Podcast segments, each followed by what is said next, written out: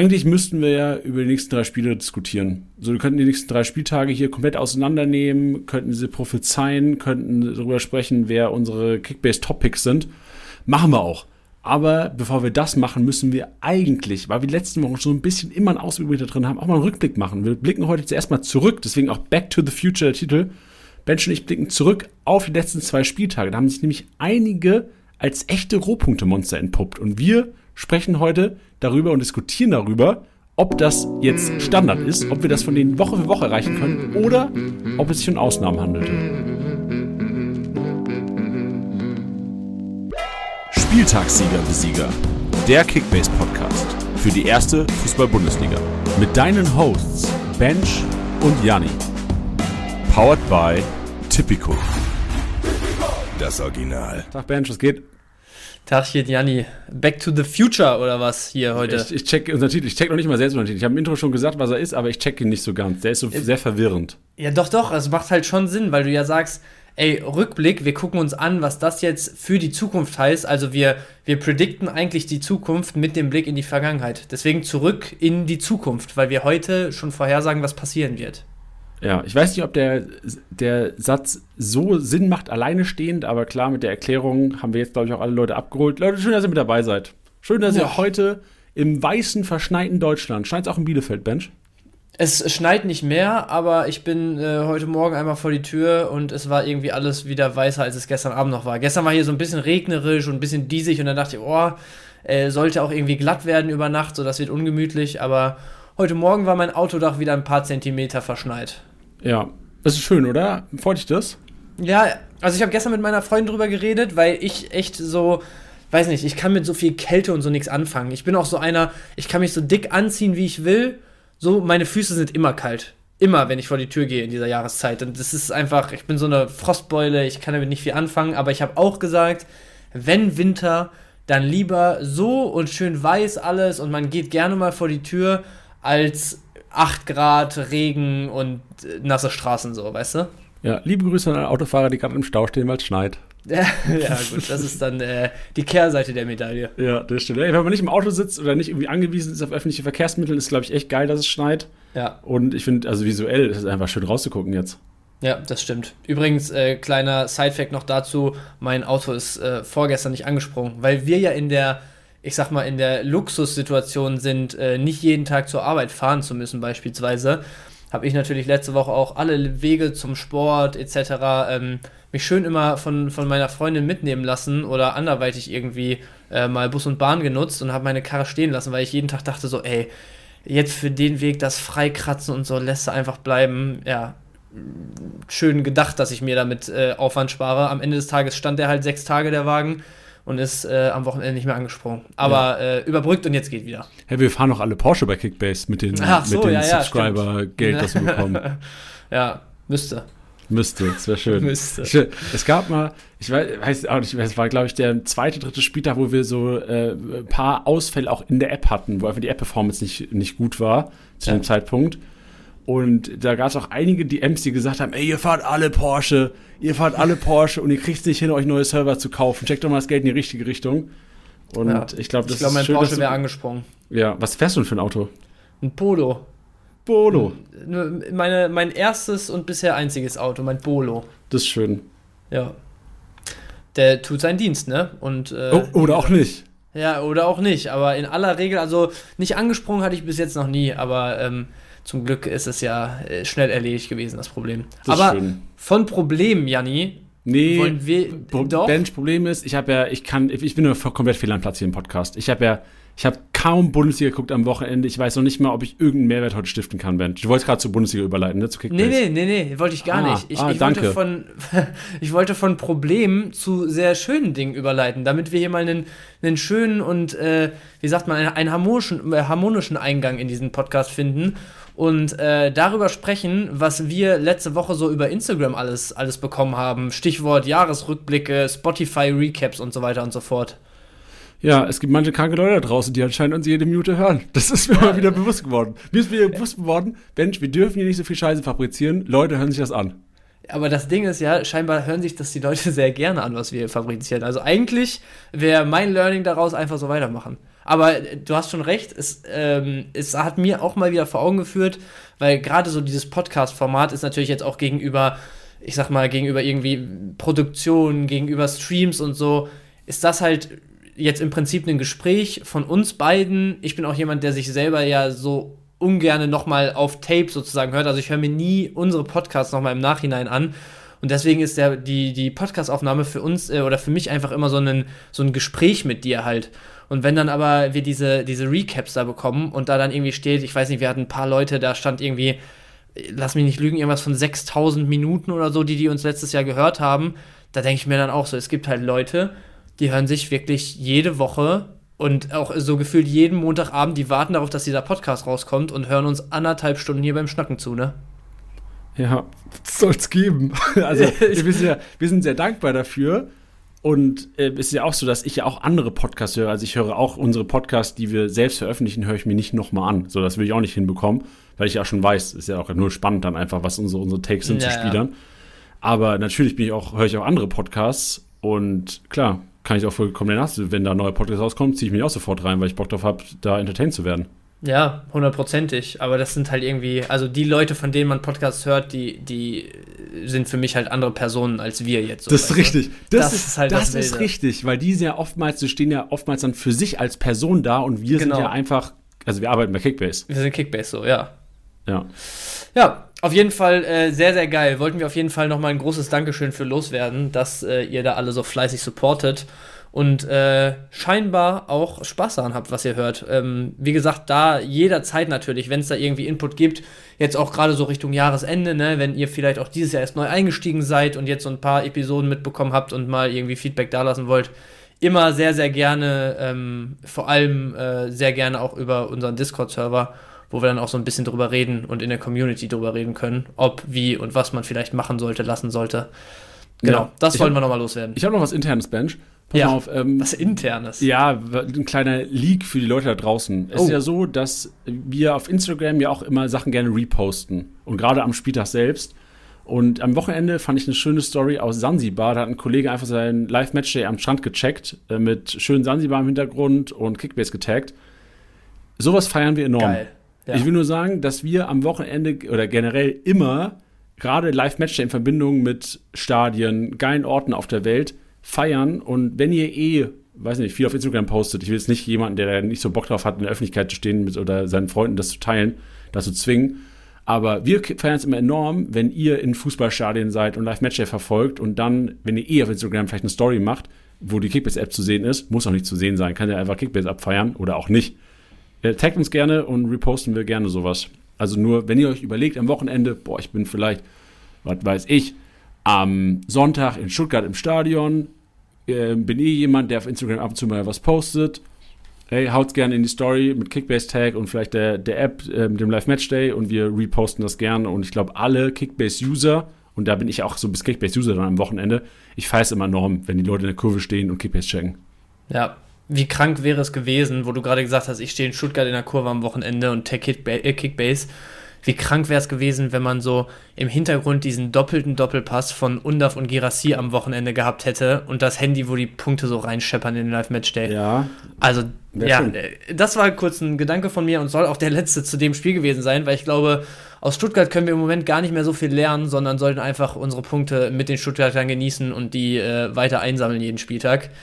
Ähm, aber ja, das, das war gerade so ein kurzer Gedanke. Das ist natürlich ein Szenario, das, also absolut unmöglich wahrscheinlich, dass sowas dann genau dann gecatcht wird, aber das wäre natürlich so absolute äh, Optimalvorstellung, wie sowas wäre.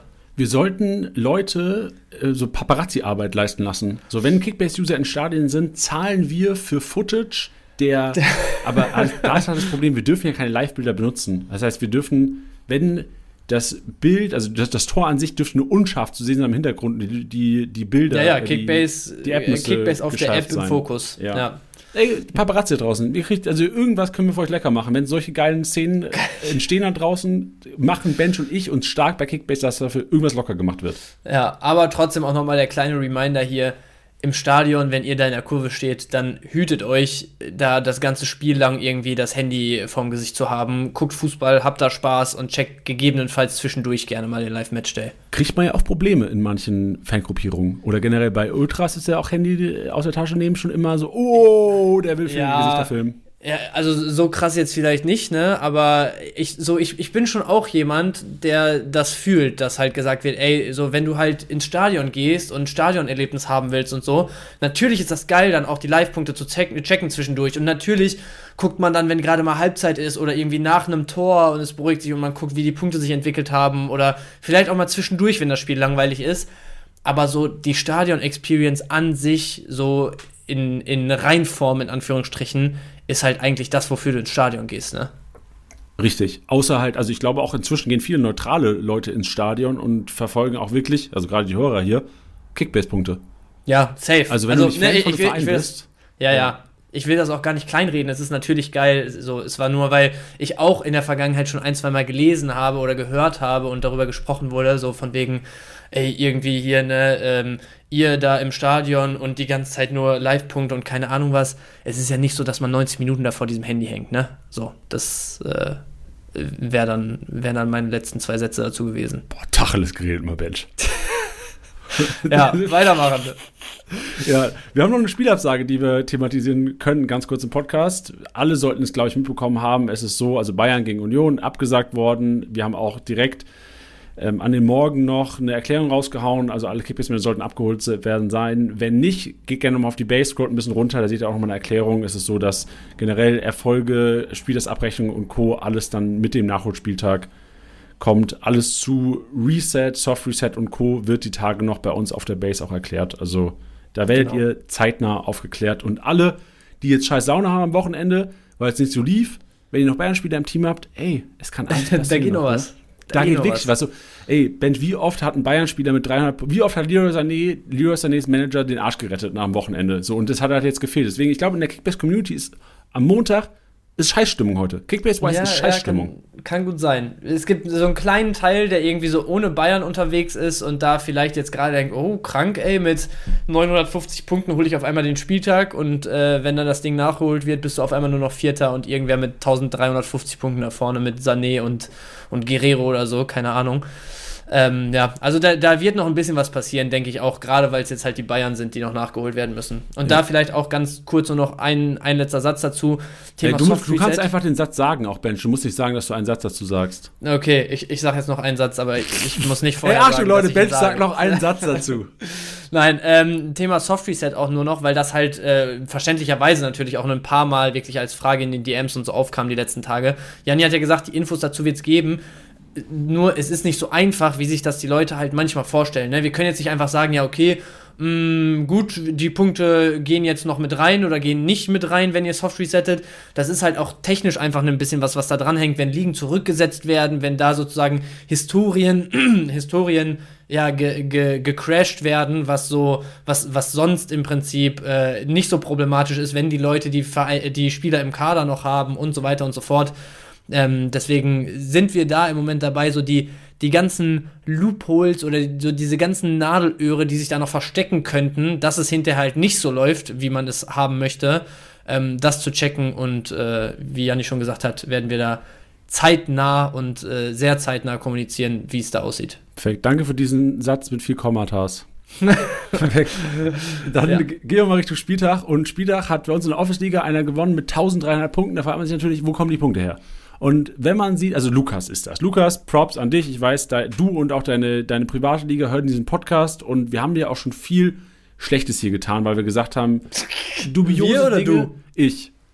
dubiose Dinge sind passiert in der Vergangenheit. Über die reden wir heute nicht. Wir sprechen über dubiose Dinge, die am Wochenende passiert sind. Denn du gewinnst mit einem Bernardo, einem Riason und einem Osterhage, die alle drei netzen, wahrscheinlich den Spieltag. Also wahrscheinlich, weil ja auch noch Spieler, die danach sind oder Manager danach sind, eventuell ein, zwei Bayern-Spieler haben oder wie der drittplatzierte Ludwig mit Trimmel und Leiduni. You never know. You never know. Unwahrscheinlich, ja. aber you never know. Und ja, äh, ja es, es, sind wilde Sachen passiert, aber, und ich spreche das extra an, weil ich ihm auch mal was Gutes tun will.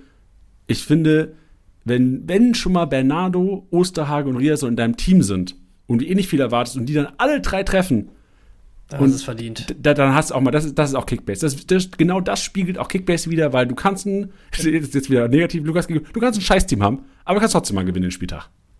Ja, so ist es. Und wenn ich mir, ich habe gerade noch mal reingeguckt bei ihm, also wenn du so ein Beste mit 21 Punkten, in Höhler nur von der Bank kommt mit 45, Hummels und Simmons, die so eigentlich deine beiden Big Boys dann vielleicht sind, so mit 120, 30 jeweils hast, wie du dann noch bei 1300 rauskommst, also das ist schon echt, echt bockstark. Also ja. Bernardo Rias von Osage Torschützen einfach Wahnsinn. Ja, aber wie, hat er also, bestimmt, hat er bestimmt auch einfach nachher erst gemerkt, so Konferenz geguckt, Bernardo Osage getroffen, wahrscheinlich gar nicht realisiert im ersten Moment und hinterher gedacht so, wow, wo kommen meine ganzen Punkte her? Ja, das ist verrückt. Aber, und dann auch, also das heftigste, ich weiß nicht, was dein, dein unwahrscheinlichster Moment des Wochenendes war, aber meiner war Riasson-Kiste. So ja. im Spiel gegen Leverkusen, wo Dortmund gefühlt ein Torschuss hat, das ganze Spiel, macht Julian Riasson die Kiste.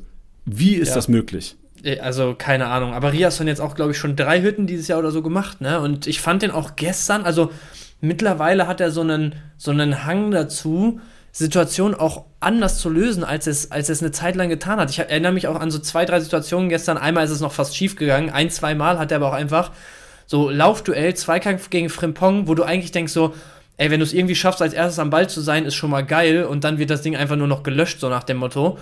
Und äh, Riasson geht da irgendwie vor der eigenen Grundlinie und direkt am eigenen 16er äh, ins Dribbling Richtung Außenlinie, schiebt sich an Frimpong vorbei äh, fintiert dann irgendwie noch den Pastellini runter, nochmal einen Haken Richtung Mitte, wo ich auch dachte, Junge, Alter, also so langsam versucht er echt, äh, ich will jetzt nicht sagen Fußball zu spielen, weil ich, ich finde, das ist auch einfach ein grundsolider Spieler, aber das ist halt eigentlich ein, ein grundsolider Verteidiger und nicht ein, ein geiler Fußballer mit Ball so. Ähm, ja, äh, finde ich ganz geil, was der für eine Entwicklung generell nimmt, aber trotzdem, dass der halt gestern da wirklich trifft wieder, ist, äh, ja, also generell, dass Dortmund trifft, hätte ich schon die Wahrscheinlichkeit auf richtig, nicht ja. mehr als 30 Prozent geschätzt. Das ist richtig. Ich meine, also vor allem nach dem Tor. Ich meine, hast du gesehen das Spiel? Ja, ich habe es gesehen. Okay, wie, wie war es denn für dich so? Also du bist ja Dortmund-Fan an sich. Hast du während dem Spiel, wie, wie war Reaktion nach 1-0? Hast du dann direkt gesagt, oh Schiss, jetzt Mauern hinten, wir müssen irgendwie hier zum Punkt kommen? Oder hast du irgendwann geglaubt, ey, wir können das Ding gewinnen hier? Also Reaktion nach 1-0 war einfach nur Ungläubigkeit erstmal. Zuerst war unglaublich äh, auch aufgrund des Torschützen wahrscheinlich primär. Ja, ja. Und vor allem, weil ich auch dachte, so, Junge, bei, bei Füllkrug habe ich heute mit so maximal 30 Punkten gerechnet. Ähm, ist dann halt Richtung 70, 80 direkt unterwegs gewesen. Dann dachte ich mir so, das, also jetzt hat er am Ende 91 Punkte mit einer Vorlage, wo du denkst, Alter, also der stand ja gar nicht auf dem Platz gefühlt. Aber ich bin sehr zufrieden damit, muss ich sagen.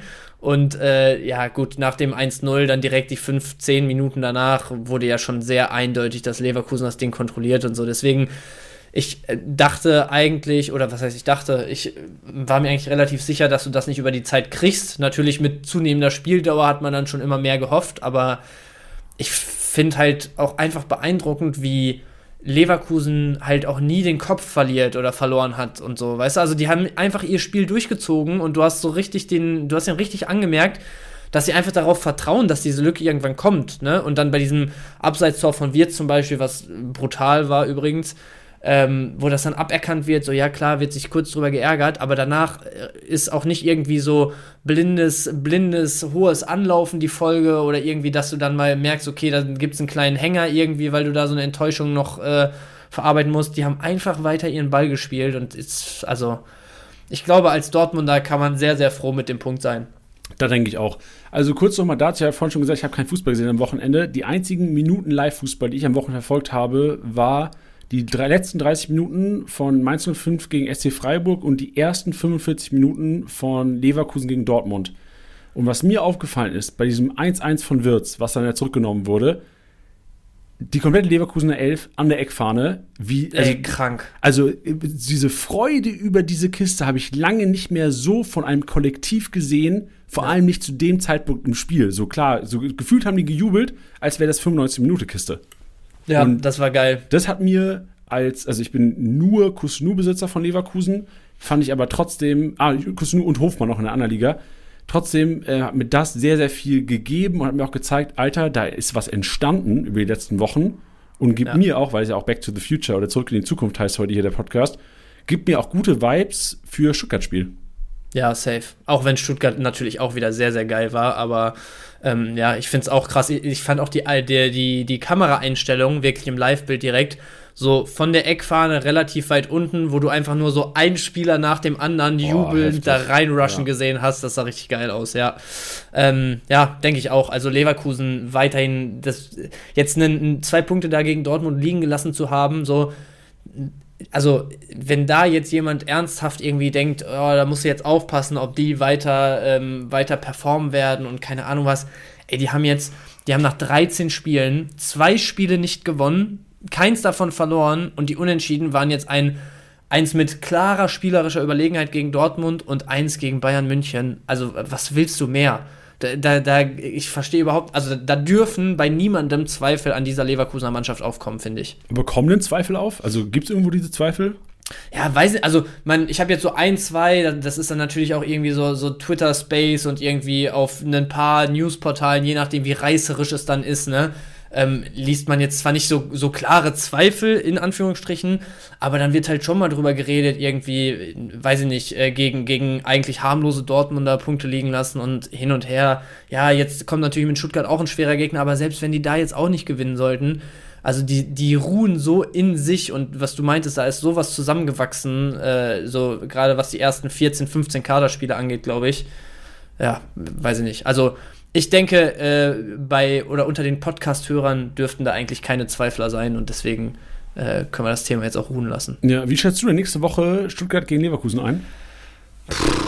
Also, ich glaube, Stuttgart wird bedeutend mehr versuchen mitzuspielen als Dortmund diese Woche.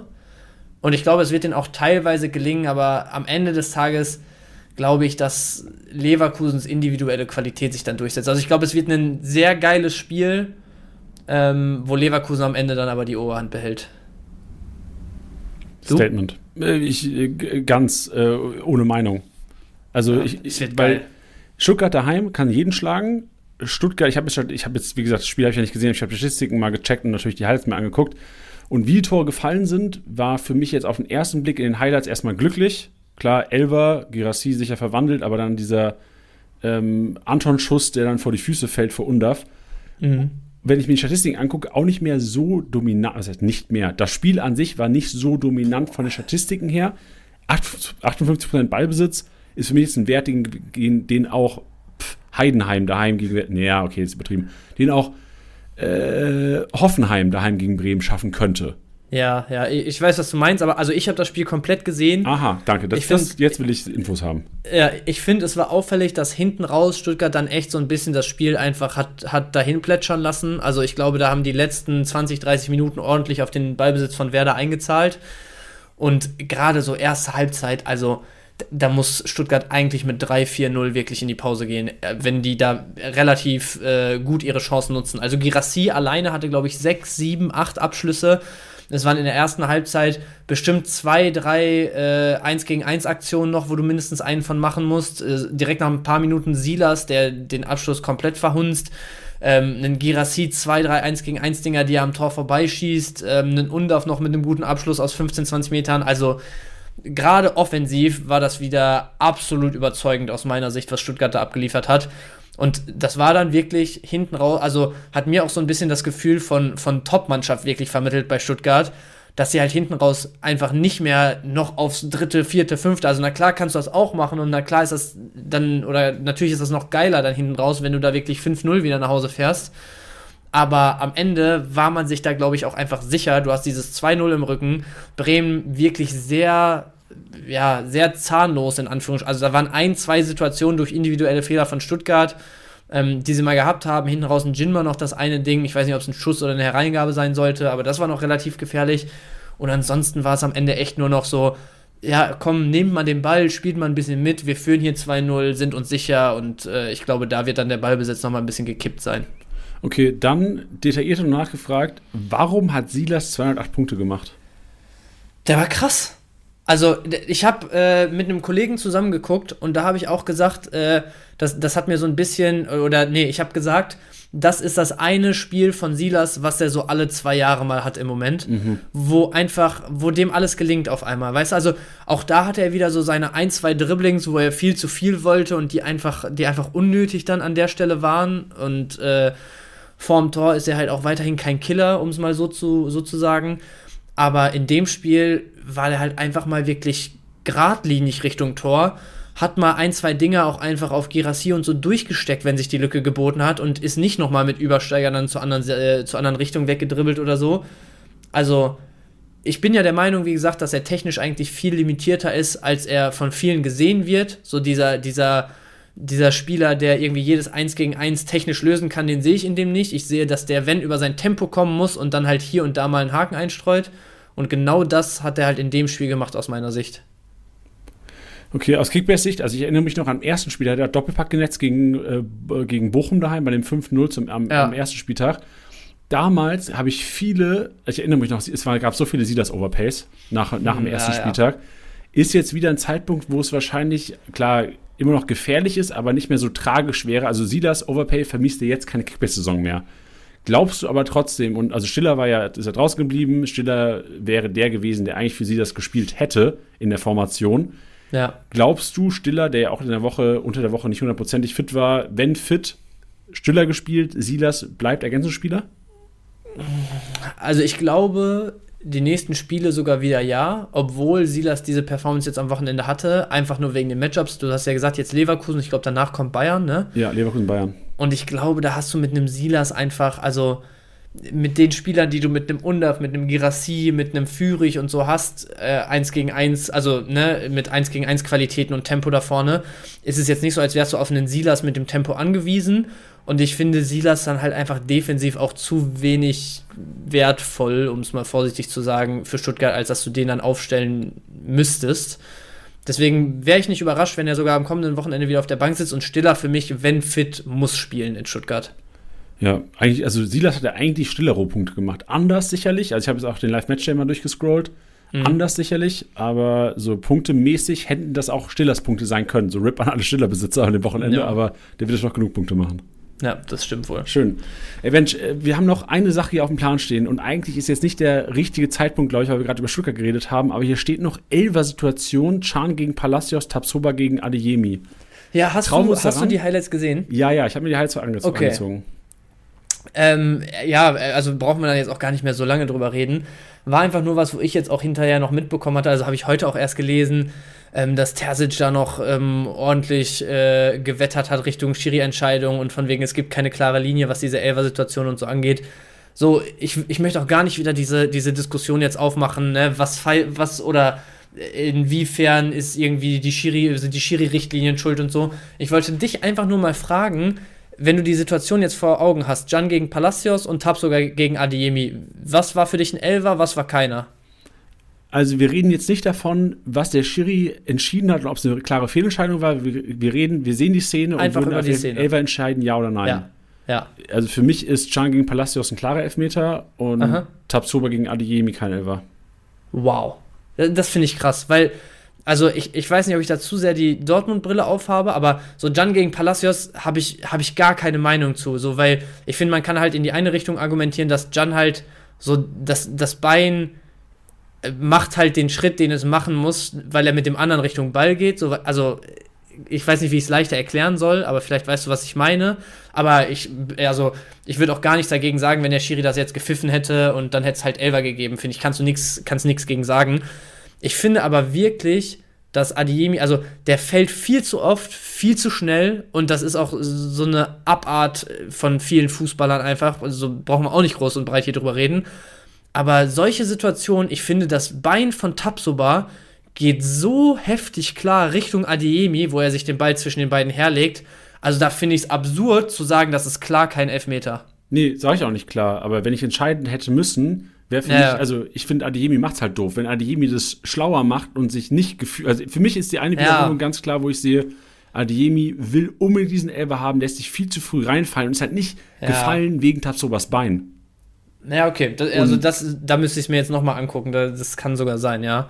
Aber ich, ich finde es halt, also ich möchte überhaupt nicht mich da jetzt so auf Tersic's Seite schlagen oder so, weil am Ende, wie gesagt, kann Dortmund froh sein, da einen Punkt mitgenommen zu haben. So, egal wie jetzt, welche Situation da entschieden worden wäre. Also wenn du bei Adeyemi sagst, muss er pfeifen, dann muss er auf der anderen Seite eigentlich Can gegen Palacios, also ne, kannst du auch argumentieren, dass er pfeifen muss. Ja, aber habe ich gar nicht gesagt, oder redest du nicht von mir jetzt? Oder von nee, nee ich rede nicht von dir, ich ah, rede okay. jetzt generell so von, von der Allgemeinheit. Aber ich, also ich finde es halt trotzdem heftig, auch so, wie äh, bei Adeyemi oder also jetzt mal vielleicht einfach, damit die Leute nicht zu sehr denken, ich will hier pro Dortmund argumentieren, nimm irgendeine andere Situation, wo es halt auch Spieler gibt, die, die einfach dafür bekannt sind, dass sie halt vielleicht mal zu schnell fallen oder solche Dinger nutzen wollen, solche Situationen.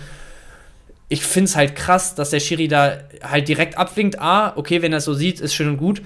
Aber so eine Szene wäre für mich halt, wenn du jetzt ich weiß gar nicht, sind im Moment die Richtlinien, dass eine klare Fehlentscheidung sein muss, damit der Schiri es sich überhaupt anguckt? Oder also offiziell glaube ich ja, also gefühlt nicht, aber offiziell ja. Ja, okay, dann sagen wir es so. Bei den Szenen, die sich teilweise nochmal angeguckt werden müssen, finde ich, sind solche Szenen halt auch welche, wo du einfach den Schiri dann im Replay entscheiden lassen musst.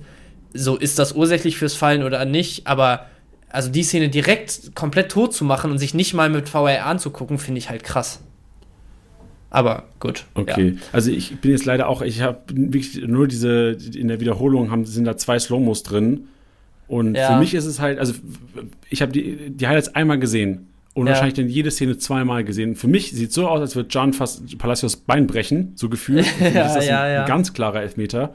Ja. Und Tatsoba gegen Adeyemi sieht für mich so aus, als würde Adeyemi davor schon abheben und will unbedingt diesen Elfer haben, was mich eh abfuckt und wahrscheinlich bin ich deswegen auch so ein bisschen eher dagegen als dafür. Ja, ja, ja, ja. Ähm, sehe aber auch, dass Tabsoba eigentlich dafür bestraft hätte werden müssen, dass er so in den Zweikampf geht, wenn Adeyemi smarter wäre und ich glaube weniger dafür bekannt ist, dass er da abhebt, hätte es vielleicht auch einen Stier gekitzelt. Ja, ja, so, und das, das ist halt genau der Punkt, den ich meine. Also, wie gesagt, ne, so am Ende äh, beide nicht zu pfeifen ist für mich fein, beide zu pfeifen wäre für mich fein gewesen. Ich glaube, das äh, war jetzt dann dadurch, dass es auf beiden Seiten so eine Situation gab, nicht spielentscheidend, aber ähm, das finde ich ist halt bei, bei allen Punkten, wo dann immer darauf beharrt wird, so von wegen, ja, äh, äh, Unparteilichkeit und äh, irgendwie, ne, dass das halt alles komplett neutral abläuft und alles ja im Sinne des, des, der sportlichen Fairness und so ist, denke ich mir halt, dann musst du dich auch von solchen Dingen losmachen können als Schiri oder Schiri-Team, dass Spieler halt für sowas bekannt sind oder nicht bekannt sind. So, wenn du, also wäre da jetzt ein ähm, Takuma Asano so getroffen werden von Tabsoba, dann glaube ich, wäre sich das halt, hätte sich das halt jemand angeschaut. So, da, das war einfach nur mein Punkt. Aber gut, das war einfach nur äh, das waren nur zwei Szenen, wo ich hier mal äh, kurz drüber gequatscht haben wollte. Ähm, ja, am Ende des Tages glücklicher Punkt für Dortmund. Äh, Leverkusen macht genauso weiter wie bisher. Ja, aber Mensch, es ist ähm, auch nicht immer leicht und ich glaube, das hast du sehr, sehr gut gemacht jetzt gerade. Wenn ich mit Tusche im zweitiger Podcast über Lautern-Szenen rede, ist es für mich auch immer sehr schwer, so die Vereinsbrille abzusetzen. So klar denkst ja. du, du bist komplett neutral, aber man ist nie, wenn man Fan von der Mannschaft ja. bist, bist du nie komplett neutral. So, es geht nicht. Ja, Ey, äh, ich, wir haben schon einmal ganz kurz Discord hier angeteasert, aber es finden immer mal wieder kleine Diskussionen zu einzelnen Inhalten hier in dem äh, SCSB-Channel da statt. Gerne mal eure Takes und äh, sehr, sehr gerne, wenn ihr keine Leverkusener und keine Dortmunder und äh, keine Sympathisanten oder keine Ahnung, was das Gegenteil Eigentlich ist. Eigentlich müsste äh, Dortmund und Leverkusen beide scheiße finden. Dann können wir ja, schreiben, so, Leute. Aber nein, wenn ihr da wirklich glaubt, eine neutrale Meinung zu haben, äh, gerne mal reingeben bei Discord. Also das würde ich mir auf jeden Fall mal durchlesen heute oder morgen, was da so zusammenkommt. Ja, bin ich gespannt, was so reinkommt. Ich auch. Gut. Bench, ich, ich, wollte noch über einen Spieler reden vom ja. Spiel, aber das, ich sehe den schon bei den Notizen im Maschinenraum drin und ich freue mich drauf. Geil. Bist du bereit für deinen Maschinenraum? Ich bin ready, rein da. Emotionale Aufarbeitung, 13. Spieltag mit unserem lieben Freund Bench. Benchs Maschinenraum.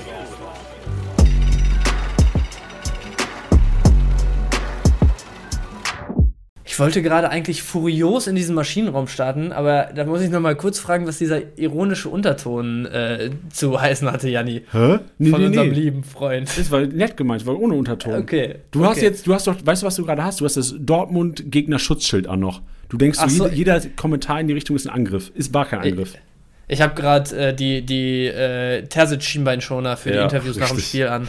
Du bist, du bist ja. Tuchel nach dem 4-0 Heimsieg gerade am Sky-Mikro. ich bin äh, Tuchel beim äh, vierten Offiziellen nach äh, Abseitspfiff bei 3-0 Führung auswärts. ja, shit. Klar, okay. Gut, gut, schön, Mensch. Ich bin froh, dass, dass wir besondere Trainer haben in der Bundesliga. ja, ist, ist schön und immer Gesprächsstoff.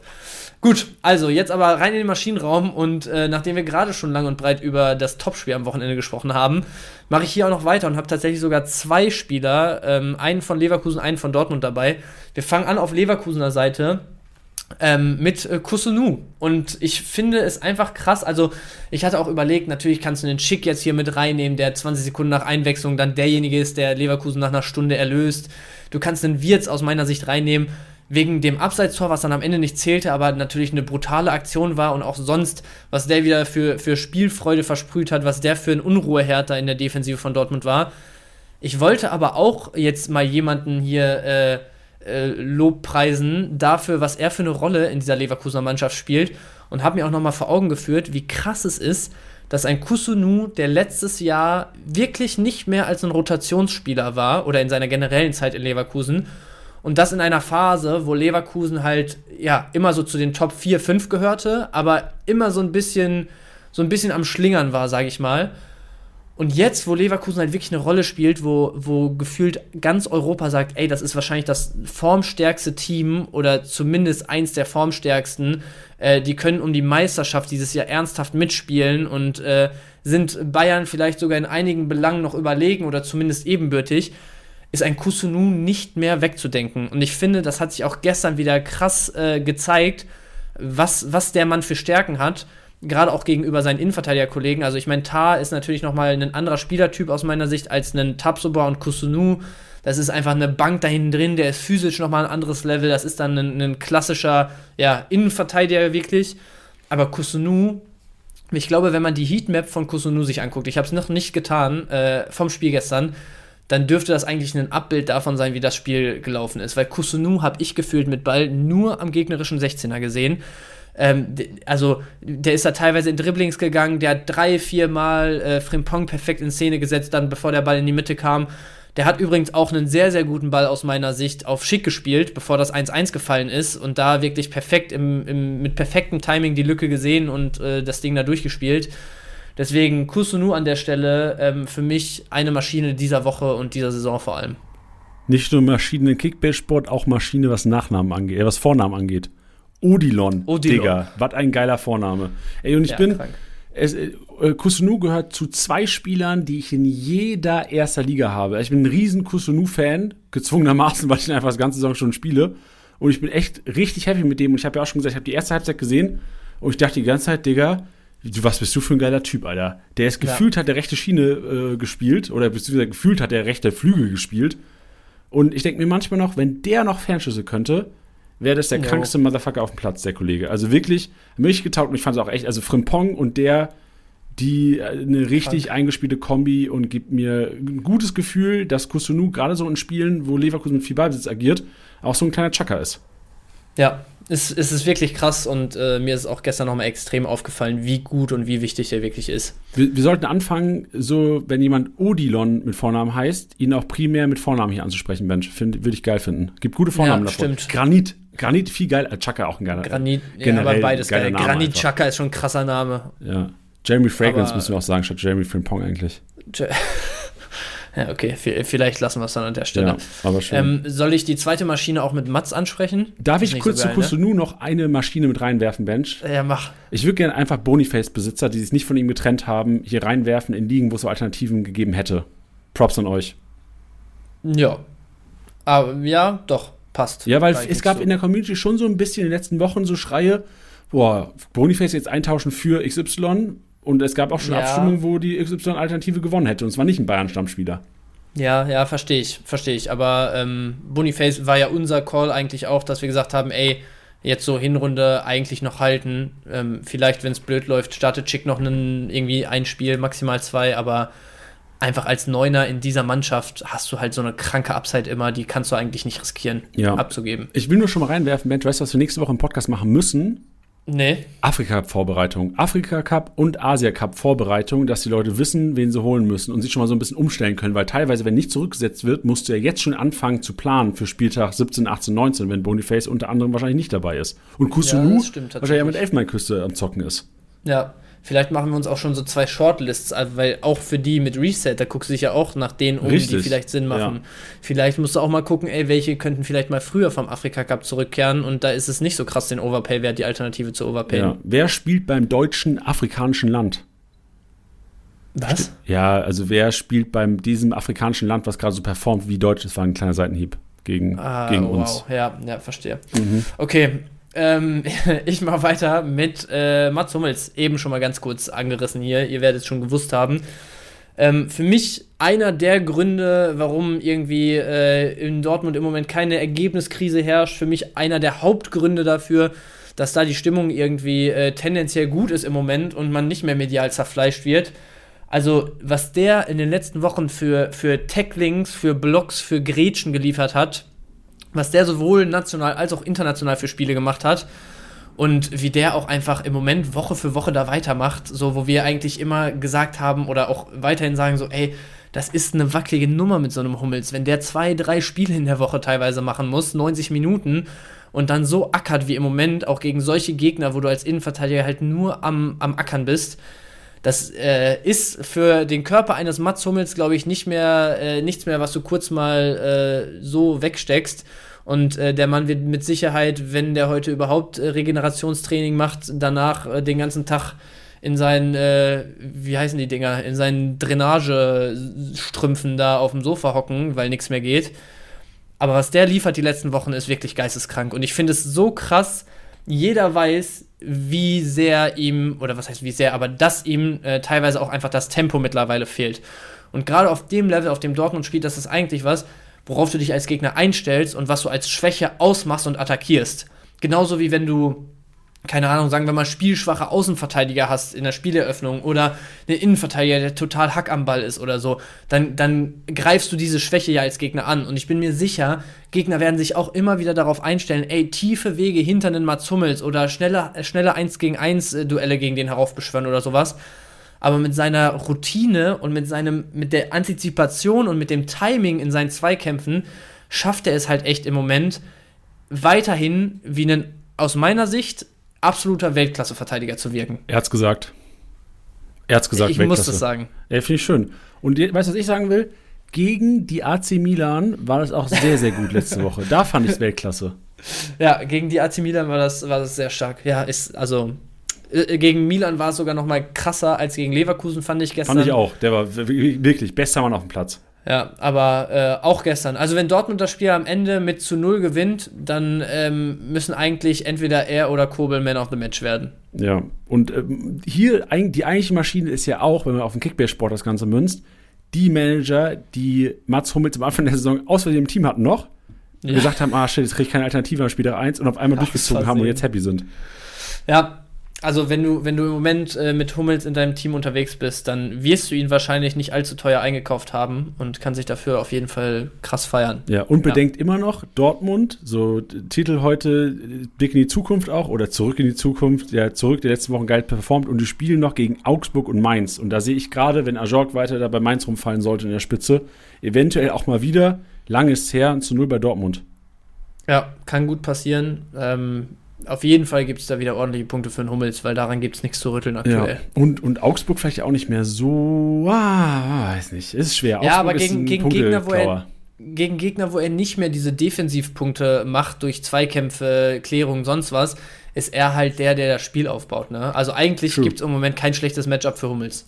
Richtig. Auch gegen Leip Boah, Le Leipzig. Ich glaube ja, Leipzig wird ein Spiel sein, da kann er kaum über Spielaufbau, da muss er über geklärt kommen. Weil Dortmund Ja, ja. eigentlich, Dortmund gibt ja Leverkusen viel Ballbesitz, haben Bayern viel gegeben, geben jedem Top-Team eigentlich den Ballbesitz. Für Hummelsbesitzer Ja. eigentlich plus eins, also geil.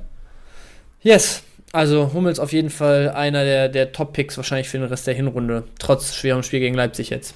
Gut, ähm, wir kommen äh, in alter Tradition zum dritten und damit letzten Pick im Maschinenraum. Ich möchte an der Stelle so ein, zwei, äh, wie sagt man, Honorable Mentions verteilen, weil ich mich sehr schwer getan habe heute. Ich hatte nämlich überlegt, ich konnte einen Atubolu leider nicht mit reinnehmen, weil der aktuell in den Top 10 der, der Boah, äh, Junge. Vom Wochenende ist. Come on, Alter. Aber dem Jungen hätte ich echt gerne mal einen Platz hier reserviert, weil ich finde, der hat so viel einstecken müssen dieses Jahr. Auch teilweise zu Recht, absolut. Ne? Also der hatte schon ein paar Dinger dabei, wo ich sage, boah, bei einem Team, was eigentlich echt um internationale Plätze spielt, äh, geht das nicht, äh, was, was in manchen Aktionen da irgendwie der Outcome war. Aber am Wochenende jetzt hat er den drei, vier Mal mit so geilen Reflexen wirklich den, den Hintern gerettet. Und äh, auch Müller von Heidenheim hinten drin, der hat es Leipzig so lange, so, so schwer gemacht. Also die beiden hätte ich gern mal mit reingenommen, aber dadurch, dass einer Top Ten ist und der andere dann das Spiel sogar noch verloren hat, ähm, habe ich mich dann für wen anders entschieden. Dr dritte Honorable Mention, Losias Volley. Hast du den gesehen? Nee. Alter. Also, dass ein Losia mit, ich weiß nicht, wie alt ist der, 38, noch so quer, ich will nicht, also in der Luft liegen wäre jetzt falsch, weil er hatte schon noch Bodenkontakt mit einem Bein. Aber das war im Prinzip so ein Volley mit so ein bisschen Unterschnitt, weißt du, wo, wo du so komplett quer in der Luft stehst im Prinzip, weil der Ball eigentlich viel zu hoch für einen direkten Volley äh, an dir vorbei fliegt sozusagen und das Ding aus 20, 22 Metern steigt und steigt und steigt und Castells guckt nur hinterher, äh, komplett satt an den Pfosten, sonst wäre er halt genau in Giebel eingeschlagen. Wenn das ein Tor geworden wäre, dann äh, wäre das hier mein erster Call gewesen. Über die drei wollte ich kurz geredet haben, gemacht hat es am Ende. Ähm, etwas unspektakulärer, aber für mich trotzdem sehr verdient, tatsächlich Iago. War vor dem Wochenende noch jemand, wo wir gesagt haben, ey, ob der überhaupt startet, nach dem schlechten Spiel letzte Woche glauben wir es eigentlich nicht. Äh, war auch jemand, wo auf der PK nach dem Spiel danach gefragt wurde, warum ist er denn überhaupt wieder gestartet? Also das war schon auf Messers Schneide. Aber wie gut macht er dieses Tor mit seinem Rechten? Ich finde, du hast in der Bewegung richtig krass gesehen, wie schlecht der mit dem rechten Fuß eigentlich ja. ist. Also den, den, hat er nur zum Stehen, Stimmt. wirklich. Ey, du hast auch in der Ausholbewegung denkst du, Junge, ja. was macht der da? ja, genau. Also das, das sieht wirklich aus, wie, wie wenn so ein klassischer Kreisliga-Rechtsfuß den linken mal versucht zu benutzen. Das, das war eigentlich gar nichts. Aber wie perfekt der den Dropkick trifft und gerade so in der ersten, zweiten Slow-Mo, wenn du so siehst, also das sind die geilsten Tore eigentlich, finde ich, in diesen Slow-Mos, wenn du siehst, wo der Ball den Fuß verlässt, wird der eigentlich, wenn er gerade durchfliegt, acht Meter am Tor vorbeigehen. Aber der hat halt so einen, so einen Swerve, dass der sich halt genau. Äh, ich, mir ist gerade das richtige Wort nicht eingefallen. Den richtigen Effet hat er sozusagen, dass er halt genau neben dem Pfosten dann äh, sich am Ende ins Netz dreht. Und also Leute, die mal Fußball gespielt haben, wissen, wie schwer das schon ist, so einen Ball mit dem starken Fuß per Dropkick so zu treffen. Und das mit dem Schwachen, der so aussieht, als hättest du gerade auf den Kopf von deiner Tippkick-Figur ge gekloppt, so. Also einfach, einfach geile Aktion. Und dafür äh, wollte ich Iago hier in den Maschinenraum mitnehmen. Finde ich schön. Also alle vier, auch die drei Honorable Mentions, finde ich sehr valid und hätten, also generell hätte halt, du hättest auch Maschinenraum mit zehn Leuten heute machen können, Ben. Finde ich geil. Ja. Willst du Lucia noch sagen? Diese Torvorlage war das größte Geschenk des Spieltags, Leute. Alle ja. vier Besitzer, also klar hätte das Ding ja auch mit dem Dropkick oder was du gesagt hast, Salzfeld, ich habe die Szene nicht gesehen leider, aber dieser ja. Pfostentreffer, klar, das hätte auch eine Kiste verdient gehabt, wahrscheinlich, so wie Bench erzählt hat, aber die Torvorlage auf Osterhage, der dann auch noch das so überragend macht, also generell, Lasia als Osterhage ist auch das Unwahrscheinlichste, was das kickmäßig jemals passieren könnte diese Saison, aber es ist passiert. Also an diesem Wochenende ist viel Unwahrscheinliches passiert. Deswegen, wenn wir Maschinenraum hätten wir auch 20 Leute machen können, wahrscheinlich. Bench, danke. Yes wir bleiben bei den, bei den historischen drei und machen es damit. Ja, wir machen jetzt Statistik-Snack und das ist historisch wie immer eigentlich. Also die Kategorien, sollten wir mal Kategorien abändern irgendwann? Ich weiß es nicht. Ich glaube, es ist schwer, Kategorien zu ändern, ähm, weil du einfach nicht so nah mehr am Spiel bist, weißt du? Also ja, klar könntest du jetzt sagen, ey, äh, die, weiß ich nicht, die, die meisten Pässe im vorderen Drittel oder so, aber damit klammerst du halt die Hälfte der Spieler. Also, ne? Ja, ich, ich glaube, die Kategorien, die wir haben, spiegeln am ehesten den Spieltag wieder. So. Ey, Bench, weißt du, was wir heute mal machen?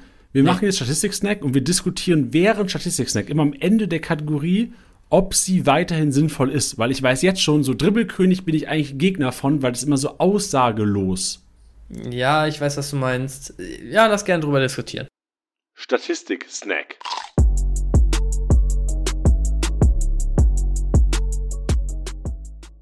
Über einen Abwehrboss, über den Spieler, der defensiv die meisten Rohpunkte gesammelt hat, brauchen wir meiner Meinung nach nicht diskutieren. Das ist Mats Hummels an diesem Spieltag vor Udukai, vor Friedel. Ich finde, Abwehrboss ist immer ein Indikator dafür, dass du wirklich Abwehrspieler hast, die du fast gegen jeden Gegner aufstellen kannst. Wie wir gesagt, so Mats Hummels, Udukai ist für mich auch einer, der richtig in Form kommt momentan wieder. Defensiv mit einigen Aktionen gegen die Frankfurter und Friedel, den man eigentlich selten hier gesehen hat, der mich jetzt aber, also gerade durch diese Kategorie, ist für Friedel, ist Friedel für mich wieder einer, der so ein bisschen mehr auf dem Schirm ist. Ja, also finde ich auch, wenn wir dann direkt mal zu der Diskussion kommen, äh, absolut valide, weil das auch eine Kategorie ist, die Spieler einschließt, die sonst halt eigentlich nirgendwo mal Erwähnung finden. Zumindest oft. Ja, also es war ja so, Friedel hat wieder die Zentrale gegeben. Wir hatten ja eigentlich antizipiert, dass Stark spielt und Jung eventuell rausrotiert. Es war dann so, dass Demar rausrotiert ist, Agu gestartet hat, Jung trotzdem auf, als äh, LIV in der Dreikette gezockt hat. Friedel zentral. Ich gehe jetzt davon wieder aus. Ich bin ja letzte Woche schon davon ausgegangen und es ist wieder falsch gelaufen. Stark ist für Velkovic gekommen, der ja ein bisschen unglücklich war in der Defensive. Trotzdem glaube ich, dass langfristig schon stark wieder der Gesetzte sein wird in der Dreierkette. Eventuell halt erst Rückrunde. Wenn du mich fragen würdest, würde ich es jetzt gegen Augsburg schon so machen, aber ich bin nicht Werder-Trainer. Und sehe Jung da eventuell rausrotieren, obwohl er es ja auch wieder eigentlich gar nicht so schlecht gemacht hat, Bench. Hast du da einen Take und würdest du jetzt, weil wir Learning haben wir Friedel, 19 Aktionen, 86 Punkte, würdest du Friedel aus Kickbase-Sicht mehr empfehlen in der Zentralen oder als LIV? Weil Gesetz, da brauchen wir, glaube ich, nicht drüber diskutieren. Nee, Gesetz wird er auf jeden Fall sein. Ähm, aber auch das, äh, ganz lustig, habe ich am Wochenende mit einem Kollegen noch diskutiert, weil ich so meinte. Willst du mit dem Podcast machen, vielleicht mal? Äh, äh, nee, nee, weil der, ja, nee, egal. Ähm, Hat er keine Ahnung vom Fußball? Er, nein, das wollte ich nicht sagen. Friedel äh, nehme, oder habe ich eigentlich immer als einen äh, technisch sehr gut ausgebildeten Innen- oder Linksverteidiger so wahrgenommen. Ich fand den auch so, ähm, bei Bayern war ja noch nicht viel, aber dann so, wo er nach Bremen gekommen ist, war das ein Riesenversprechen für mich. Und die letzten zwei Jahre denke ich die ganze Zeit so, ey, eigentlich ist das einer, den man sich immer mal so ein bisschen unterm Radar gut einpacken kann, weil wenn Bremen dann mal ein paar Spiele in Form ist, dann ist das einer, der halt locker einen 100er, 110er Schnitt oder so spielt. Ähm, aber irgendwie passiert das halt auch nicht. Ähm, vor allem natürlich äh, korrelierend damit, dass Bremen halt einfach keine Punkte holt. Ähm, Nee, aber deswegen, also ich weiß nicht, ob ich den, also die Punkte jetzt sagen, okay, in Punkte der besser, aber das Hast du gerade äh, Punkte Potenzial gegendert? Ist, nee. okay. Nice. Die, die Punkte sagen, dass ich du hast ja gesagt, was ich die, gesagt habe. Ah, schade. Du hast gesagt, die Punkte in.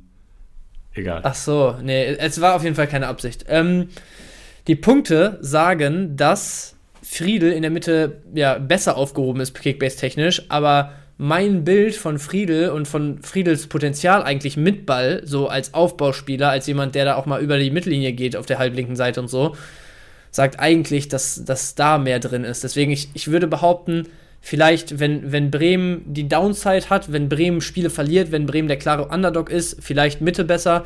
Wenn Bremen jetzt vielleicht mal wieder ein Heimspiel gegen Augsburg ja, am nächsten Spieltag Augsburg am nächsten Spieltag hat, dann wäre ich, glaube ich, glücklicher mit einem Friedel auf halb links. So. Ja, Bench, ich gehe komplett mit dir und sehe auch, also wenn ihr mir, also hat nichts mit Vertrauen zu tun. Ich glaube ja, dass Stark wieder startet jetzt.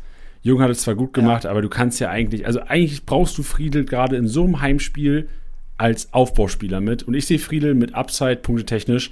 Und Worst Case Augsburg, ja, Augsburg ist nicht das Team, was die ganze Zeit flankt, flankt, flankt, flankt, aber ja, gegen Bochum, 17. Spieltag, Rückrunde oder in Anführungszeichen Rückrunde, erstes Spiel 2024. Wenn Friedel da zentral spielt, umso geiler für seine Punkte da. Ja, aber wenn er da zentral spielt, wäre das ziemlich blind aus meiner Sicht, weil wenn du ihn dann in die Mitte gegen Hofmann stellst, statt zwei, drei andere Hühnen, die in der Luft auch vielleicht noch ein bisschen stärker sind, dann. Äh, aber hat doch gegen Undorf und Gerassi. Äh, spätestens dann Ole Werner sein letztes Spiel als Werder-Trainer gemacht. Aber hat doch jetzt gegen Undorf und Gerassi ganz gut geklappt trotzdem, oder? Also ich gucke mir jetzt nur die Punkte ja, an, aber, Spiel gesehen. Aber, aber Undorf Gerassi werden auch in der Regel nicht hoch angeflankt. Gebe ich dir auch recht, ja. Ja. Gut, dann gehen wir weiter zur Dribbelkönig-Kategorie. Also Abwehrboss-Bench sind wir uns einig, Abwehrboss wird Valid. Leben lang. Ja. Leben lang, wenn wir zu dir stehen. So sieht's aus. Bis der Tod uns trennt bis die Welt untergeht. Für immer FCK, Leute. Ich bin schon im Gefühl, morgen Spieltag, Ben, ich bin schon aufgeregt. Ja, glaube ich Kann dir. ich abstellen. Glaube ich dir. Dribbelkönig, die nächste Kategorie. Und die gewinnt Mayer gemeinsam mit Sidas und Dorn mit vier erfolgreichen Dribblings. Und jetzt erzählst du, erzählst du mir mal, was wir da rausziehen sollen aus der Kategorie. Ja, nix. Vor allem, also ich finde es interessant, wenn da zum Beispiel, sagen wir jetzt mal so, in, der, in seiner ersten äh, äh, Time to Shine, ähm, einen Manu Kone mit acht Dribblings auftaucht oder so, weißt du? Also, wenn du halt wirklich siehst, ey, da sind Spieler, die haben halt auf einmal einen krassen Impact, die, die kommen mit 18, 19 irgendwie in die Liga und bringen auch schon das Selbstverständnis mit, äh, da in, in solche Dribblings und in so viele Dribblings zu gehen und so, dann ist interessant, aber einen Mayer, einen Silas und einen Doan mit jeweils vier Aktionen, also das, das kann ja auch gut sein, sagen wir mal, vier, vier erfolgreiche Dribblings kann ja auch sein, ey, einmal in einer Kacksituation angespielt, nicht ums Dribbling drumherum gekommen und gegen zwei Mann irgendwie behauptet, ja, zweimal Dribbling, so, weißt du? Das, also das ist halt nichts, wo, wovon du irgendwie Abstriche ziehen kannst, finde ich, oder ableiten kannst, wie ein Spiel für den Spieler wirklich lief. Es sei denn, da würde jetzt ein Silas mit sieben bis zehn Aktionen auftauchen. Dann kannst du sagen, ja, kranker Aktivposten wahrscheinlich gewesen. Ja. Aber solange es diesen Ausreißer nicht gibt, ähm, finde ich es schwer, da was rauszuziehen. Gebe ich dir recht. Ich erinnere mich an, in Liga 2 war Uedraogo, die ersten zwei, drei Spieltage von Ja. Schalke, einer, wo du gesagt hast, oh, zum Glück gibt es einen Dribbelkönig, weil ich hätte ja niemals gewusst, dass Uedraogo, so ohne das Spiel gesehen zu haben, Ja, äh, der einer dribbelstärkste Spieler der zweiten Liga ist. ja. Vielleicht äh, sollten wir die einfach optional mit reinnehmen und wenn es so aussieht wie diese Woche, dann lassen wir es sein. Finde ich gut. Wenn ihr eine Meinung dazu habt, auch gerne auf dem Discord-Server. Da gibt es extra einen Feedback-Channel zu STSB, zum Erstliga-Podcast. Da könnt ihr gerne reinhauen, wenn ihr auf Discord seid. Wenn nicht, schickt uns auch gerne eine DM über Instagram. Wenn ihr keinen Instagram habt, schickt einen Brief an Kickbase. Findet ihr im Internet die Adresse. Ja, sehr gut. Das, es ist tatsächlich, wir kriegen manchmal Kündigungen per Oh, also, wow. Wir kriegen Ja. manchmal Kündigungen per Post. Da denke ich mir, also.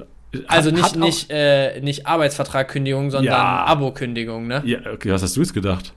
Ja, nein, ich wollte nur äh, vermeiden, dass irgendwer irgendwas Ah. hier falsch versteht. Ja, genau, es geht um Kündigungen des Member- oder Pro-Abos. Ja. Und die kriegen wir manchmal per Post. Also äh, passiert heutzutage sehr, sehr wenig. Und ich be bewundere den Aufwand, den ein Manager äh, tätigt, um die Subscription im Apple oder beziehungsweise im im Google Play Store zu, zu, ähm, zu kündigen, finde ich erstaunlich. Hätte ich nicht gedacht, dass es jemand macht. Ja, es ist wirklich. Aber so hart. gefühlt, so alle drei, vier Monate kommt eine Kündigung per Post rein. Ja. Wahnsinn. Torengericht ist die nächste Kategorie, finde ich geil, feiere ich. Openda, 8 Torabschlüsse, 71 Punkte vor Mamouche für Gira- vor Girassi, gibt mir immer so ein Gefühl, ich weiß nicht, wie es euch da draußen geht, wenn ein Spieler von mir in der Torengericht-Kategorie ist, finde ich immer geil, weil ich weiß, ja, okay, der hat zwar nicht getroffen am Wochenende, aber der, der wird treffen, der kommt bald. So ein Der hat die Openda. Situation. Ja, genau, so Girassi kommt in die Situation und Mamouche, auch er einer, der klar gegen Augsburg ein bisschen unglücklich war, aber gibt mir trotzdem ein gutes Gefühl, dass der hier steht. Scheiß Gefühl, wer es nach gegen die Bayern geht am Wochenende. Ja. Das ist ja, ein Scheißgefühl, ne? Das ist belastend. Ey, Bayern wenn, vor der Brust ist immer kacke. Ja, so wenn du so zwei, drei Spieler im Kader hast, ich erinnere mich noch, ich bin, äh, war zeitweise drei, hatte drei Freiburger im Team mit Doan, Linhard, Atobolu. Und Aua. die, und die Woche, danke, die Woche vor dem Bayern-Spiel wusste ich schon so, hatte, ich, ich wusste, das wird kein geiler Spieltag, weil du hast halt drei Leute, die wahrscheinlich auf den Sack bekommen.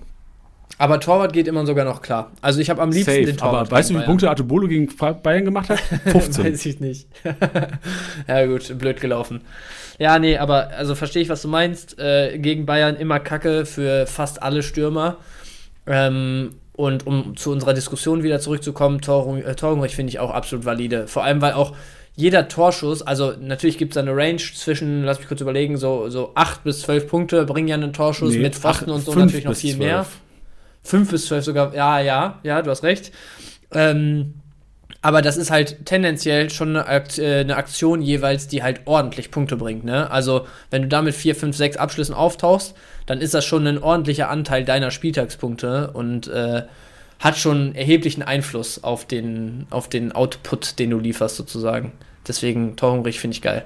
Findest du Flankengott auch geil? Flankengott finde ich äh, ähnlich wie Dribbelkönig. Also Ey, Ben denen, die Schön, heute dabei heute sind, sehe ich nicht. Ey, wie, genau, sehr gut, weil Ja. Stöger vier erfolgreiche Flanken, Beste drei erfolgreiche Flanken, Philipp Mwene drei erfolgreiche Flanken. So, das ist im Grunde genommen haben wir gerade 15 Sekunden Zeit der Hörer verschwendet. Lebenszeit, Ja. qualitative Lebenszeit.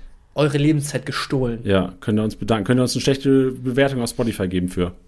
Ja, oder es vielleicht auch lassen. Ja, oder auch mal eine gute Bewertung.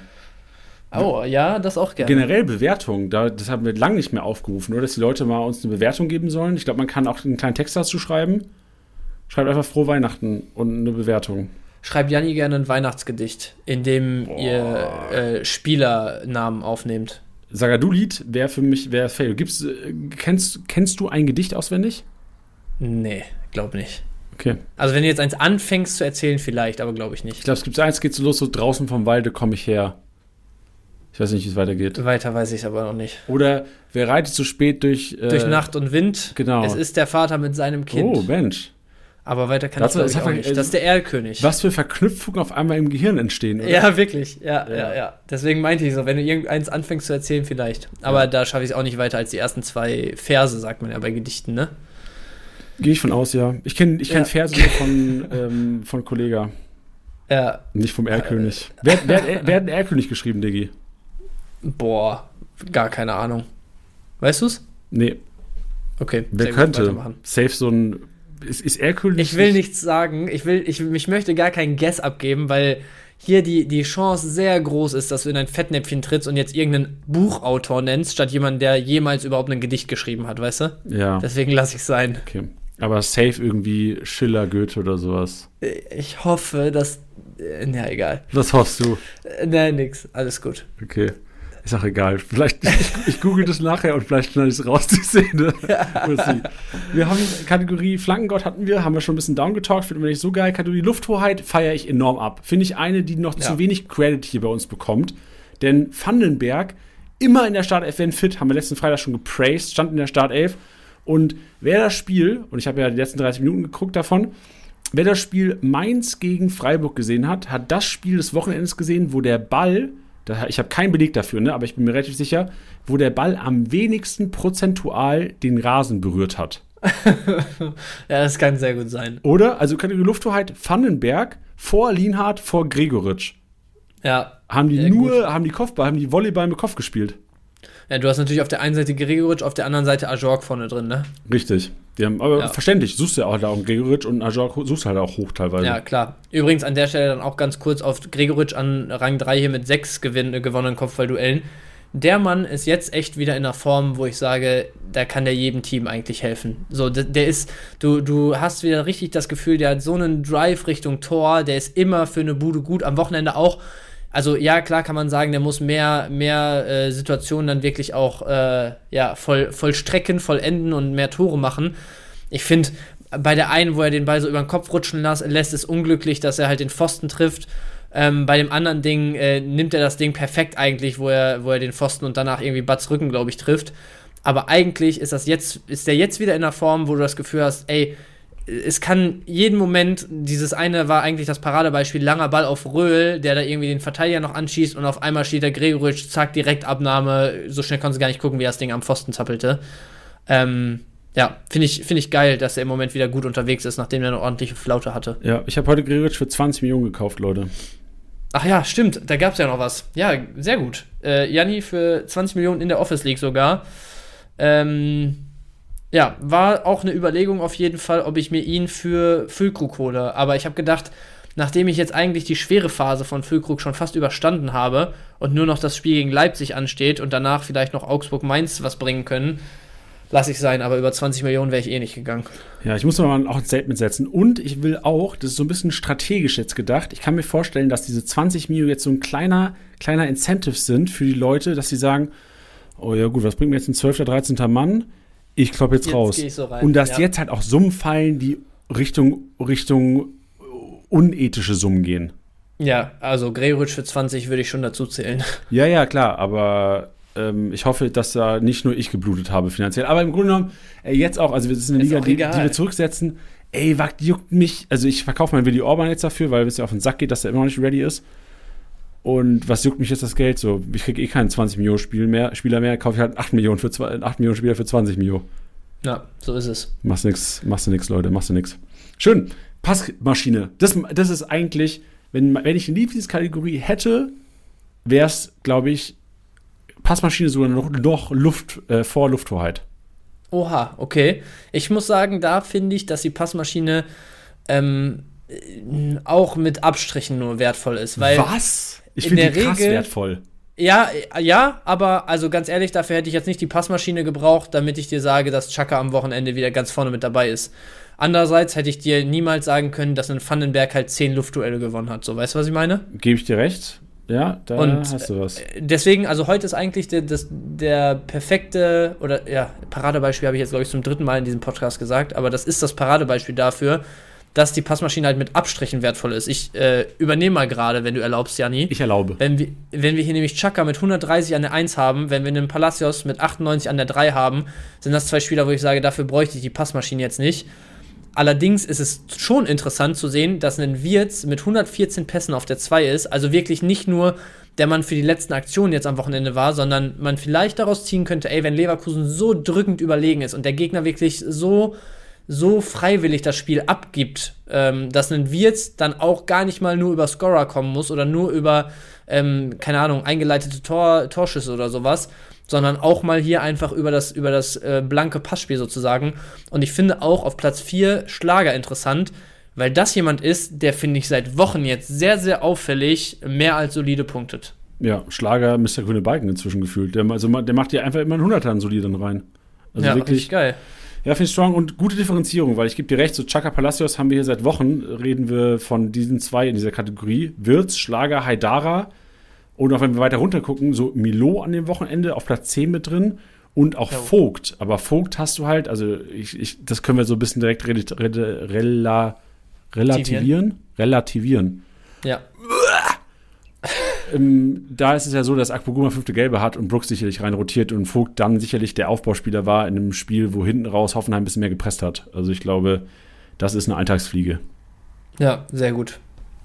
Ja, hast recht. Wir haben jetzt okay. nicht so viel rausziehen können, Ben. Ich gebe dir recht. Vielleicht finde ich die Kategorie nur so geil, weil ich die Punkte an sich so geil finde, die über Ja, so 130, geil. Nee, ich meine. Geil, Chaka. Ich, ich liebe Punkte, Pässe. Ach so, ah, Bedeutet, ich, ich liebe, ja, ja. wenn Schlotterbeck zu seinen besten Zeiten aus der eigenen Hälfte einen präzisen langen Pass auf, die rechten, auf den rechten Malen geschlagen hat. Und ich wusste, okay, plus eins Pass der gegnerischen Hälfte, plus zwei präzise langer Pass, äh, plus eins präzise langer Pass und nochmal plus eins Pass gegnerisches Drittel. Das sind die geilsten ja. Aktionen. Die sind halt hier zu Hause. Ja, ja, verstehe ich. Aber also die würde ich auch sogar im Ganzen drin lassen, weil so einen Chaka, ähm, einen Palacios, einen Kimmich könnte man halt einfach skippen und nicht drüber reden. Aber hier hast du halt eigentlich immer ähm, an den Spieltagen so ein paar drin, wo du sagst, ja gut, darüber sollte man kurz reden. Das ist korrekt. Also finde ich trotzdem, um, trotzdem unumstritten. Kreativzentrum ist die letzte Kategorie, finde ich auch in Ordnung und ich finde es ein ganz geiler Closer, weil es dann nochmal so Punkte geht, die eigentlich nicht Woche für Woche kommen und auf die man nicht, von denen man nicht ausgehen kann normalerweise. Denn ja. dafür steht auch Silas mit seinem Namen. Silas, 10 ja, Aktionen, krank. 85 Punkte hier im Kreativzentrum vor Gruder und Stöger. Stöger wahrscheinlich der einzige, den ich hier Woche für Woche sehen könnte und in den Top 10. Ja, ich muss sagen, Gruder perspektivisch auch sogar jemand, finde ich. Ähm, so, da fällt mir jedes Mal, wenn man die Spiele von denen wirklich länger mal sieht und nicht nur ein paar Minuten in der Konferenz, äh, auf, wie gut der dem Mainzer Spiel tut, finde ich, weil das so echt also so Lee und Co., die da irgendwie um ihn herum auch positionstechnisch unterwegs sind, das sind welche, die können mal einen krassen Moment haben und die haben vielleicht auch ein feines Füßchen, aber Gruder ist echt so der klassische Zocker einfach, weißt du? So, der mal ein Spiel mit einer Aktion entscheiden kann, der mal, ähm, der mal auch einen 1 gegen 2, 1 gegen 3 sucht, der vielleicht auch mal einfach eine überraschende Aktion mit dabei hat und nicht wie Lee halt den Pass spielt, wenn sich der Weg, der Raum öffnet ähm, und äh, wo, ein, wo ein Gruder vielleicht noch einen Haken schlägt und dann noch mal mehr Platz hat. So. Also weißt du, was ich meine? Das ist, ich finde ihn so wichtig fürs Mainzer Spiel, dass ich mir sehr gut vorstellen könnte, dass, echt, dass er echt so ein, so ein Shootingstar der Rückrunde werden könnte, wenn Mainz äh, punktetechnisch mal ein bisschen zulegt und ähm, er nicht jetzt schon ein Shootingstar ist. Möglich. Siehst du nicht, ne? Da ist es möglich. Ich habe jetzt einfach auch zu wenig von 1 zu 5 Fußball gesehen, um das so sagen zu können. In, ja, in der halben Stunde okay. gestern ist, wurde er früh ausgewechselt. Ich habe vielleicht so 10 Minuten von ihm gesehen. Ja. Fand ich jetzt nicht so krass impressive, aber sie natürlich auch die Daten hier, Live Matchday und auch die, die Bewertung auf anderen Plattformen. Wie viel der, hat er gemacht gestern? Der macht schon äh, punktetechnisch. Ja. Warte, warte, warte, warte, warte, warte, warte. Gruder hat gemacht 71. 71. Ja. Und hat auch, also auf Sofascore ganz gute Bewertung. 70 Ballberührungen finde ich auch viel. Heatmap sieht auch relativ gut aus, also aktiv. Vor allem auch mal ähm, links im Strafraum gewesen auf der offensiven Seite. Sieht schon ganz gut aus, was er macht, der Kollege. Ja, schauen wir mal. Aber äh, für den Moment auf jeden Fall jemand, der, glaube ich, sich ein krasses Standing jetzt schon erarbeitet hat, dafür, dass er so als Gewinner der Vorbereitung und vielleicht mal Richtung äh, paar Minuten äh, unterwegs war eigentlich. Ja, und jetzt, Leute, gibt's das Hauptthema, was wir eigentlich schon immer untergebracht haben, auch hier, denn es geht über Spieler, die in den letzten zwei Wochen echt gut performt haben, unter anderem vielleicht auch schon länger. Einige haben wir auch schon drüber gesprochen, wir haben schon über Hummels kurz ge gesprochen, Udukai war schon Thema. Aber wir machen hier nochmal so ein bisschen Wrap-up und fangen bei Leipzig an, weil bei Leipzig, Haidara war jetzt auch schon in den Kategorien mit drin, Schlager haben wir auch schon kurz thematisiert, aber einer, der vielleicht so ein bisschen zu kurz kommt und der auch so wenig Trust bekommt aus der Community, habe ich so das Gefühl, Paulsen. Paulsen back-to-back getroffen jetzt, wenn ich mich richtig äh, entsinne. Und ja. auch noch unter, zwei, äh, unter 10 Millionen. Und ein Leipzig-Starter, selbiges gilt für Haidara, ein Leipzig-Starter unter 10 Millionen, den gibt es eigentlich nicht. Ja, äh, und genau das ist es da halt echt die Preis-Leistung. Ne? Bei den Pausen ist halt auch immer das Ding, jetzt so 170 mit eigenem Tor, ohne zu null, ist schon relativ viel für einen Pausen. Also, ich meine, letzte Woche hat er, glaube ich, warte mal, ich gucke nur noch mal rein. Hier letzte Woche waren es dann 100 mit Tor bei 2-1 Niederlage. So, das ist das, was du erwartest halt von einem Pausen. Deswegen, selbst mit Tor ist das jetzt nicht der absolute Überflieger, aber wie du gesagt hast, so gerade Preis-Leistung spricht ja schon krass für ihn. Und ich finde bei Leipzig halt auch das Ding, ich habe das Gefühl, dass Haidara und ähm, Pausen?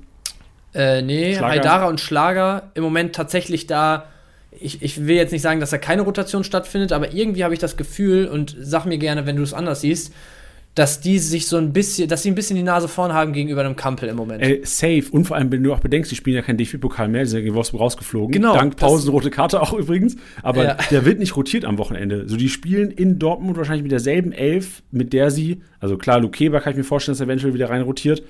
Aber die werden mit derselben Elf wie gegen Heinheim auflaufen. Genau, und, und das wäre nämlich mein Punkt jetzt auch gewesen. Kein Spiel unter der Woche. Nächste Woche schweres Bundesligaspiel, wo du dann eigentlich mit den Performern der letzten zwei, drei Wochen jetzt reingehen dürftest. Und dann hast du ja nochmal Champions League, wo du schon durch bist. Ich glaube, gegen IB oder so, ne? Ja, ähm, und im Prinzip danach halt wieder normaler Liga-Alltag und so. Das heißt, die, die logische Rotation für mich wäre jetzt, kein Spiel unter der Woche, normale Regeneration, nächste Woche mit mehr oder weniger selber elf, also wie gesagt, den Performern in Anführungsstrichen. Dann gegen IB nochmal kleine Rotation und Liga wieder mit Top 11 rein. Das würde halt für mich bedeuten, Haidara, Schlager, Paulsen könnten halt eine kranke Upside wirklich bis zum Winter haben. Ja, vor allem dann halt auch Hoffenheim und Bremen, finde ich relativ sexy. Ja, kann man glaube ich so closen. Ja, nächster Verein ist äh, Dortmund. Hummels Riason haben wir schon drüber gesprochen, die wir hier als Valid auch betiteln wollen, weil Hummels echt eigentlich momentan in Form seines Lebens ist. Wäre für mich einer auch, da haben wir vorhin schon gesagt, durchziehen. Und auch Riason, ey, wir tun ihm ja auch immer so ein bisschen schlecht, glaube ich, weil er eigentlich aus Kickbase-Sicht einer war in der Vergangenheit, der nie so krass roh gepunktet hat. Aber wenn du das Spiel gestern jetzt gesehen hast, und du hast ja auch gut analysiert, Bench, so der ist einfach nicht der, der nur hinten in der letzten Reihe steht. Das ist der, der mit vorgeht, der antreibt, der Bock hat, der was reißen will und gerade wenn Dortmund nicht am Wochenende gegen Leipzig Ballbesitzfußball spielen will, ist für mich Riason vielleicht gar kein so schlechter Punkter im Spiel. Ja, ich finde auch, also der ist halt einfach immer griffig, immer da und bei dem denke ich auch immer, was der für eine Lunge hat, ne? Der hat ja manchmal Aktionen, wo der gegen zwei, gegen drei und dann noch Sprint über 40 Meter und dann ähm, im, Im Normalfall spielt er einen von seinen, seinen Offensivkollegen da an, die nicht in, in allerbester Form sind, die verlieren den Ball und er ackert direkt wieder im Vollsprint 15 Meter zurück. So. Ein Arbeitsalltag, ein Tag im Leben von Julian Riason. Ja, wirklich so. Und, und der läuft aber einfach weiter, 90 Minuten. Ähm, deswegen, also ich glaube, wir brauchen nicht darüber reden, dass er im Moment absolut gesetzt ist bei Dortmund, so lange fit. Ähm, ich glaube, wir brauchen auch nicht darüber reden, dass mit Augsburg Mainz zwei attraktive Spiele nochmal zum Hinrundenende kommen oder zum Ende vom Winter. Nach einem, wie gesagt, schweren Spiel jetzt gegen Leipzig. Aber einen Riasson für sogar auch diese 21, äh, 21,5 Millionen hätte ich im Moment lieber als äh, boah, wen hast du so in der 20 Mio Range? Hätte ich zum Beispiel lieber im Moment als einen Duxch von Bremen, von dem ich eigentlich ja ein großer boah. Fan bin, weil ich bei Riasson mittlerweile der Meinung bin, von diesen drei Spielen, die noch ausstehen, also ich halte es für sehr realistisch, dass Dortmund mindestens, sagen wir mal, vier Punkte in den drei Spielen holt. Heißt, du hast schon mal einen Sieg, wo du sicher mit einem 100er zumindest planen kannst im Moment in der Form von ihm.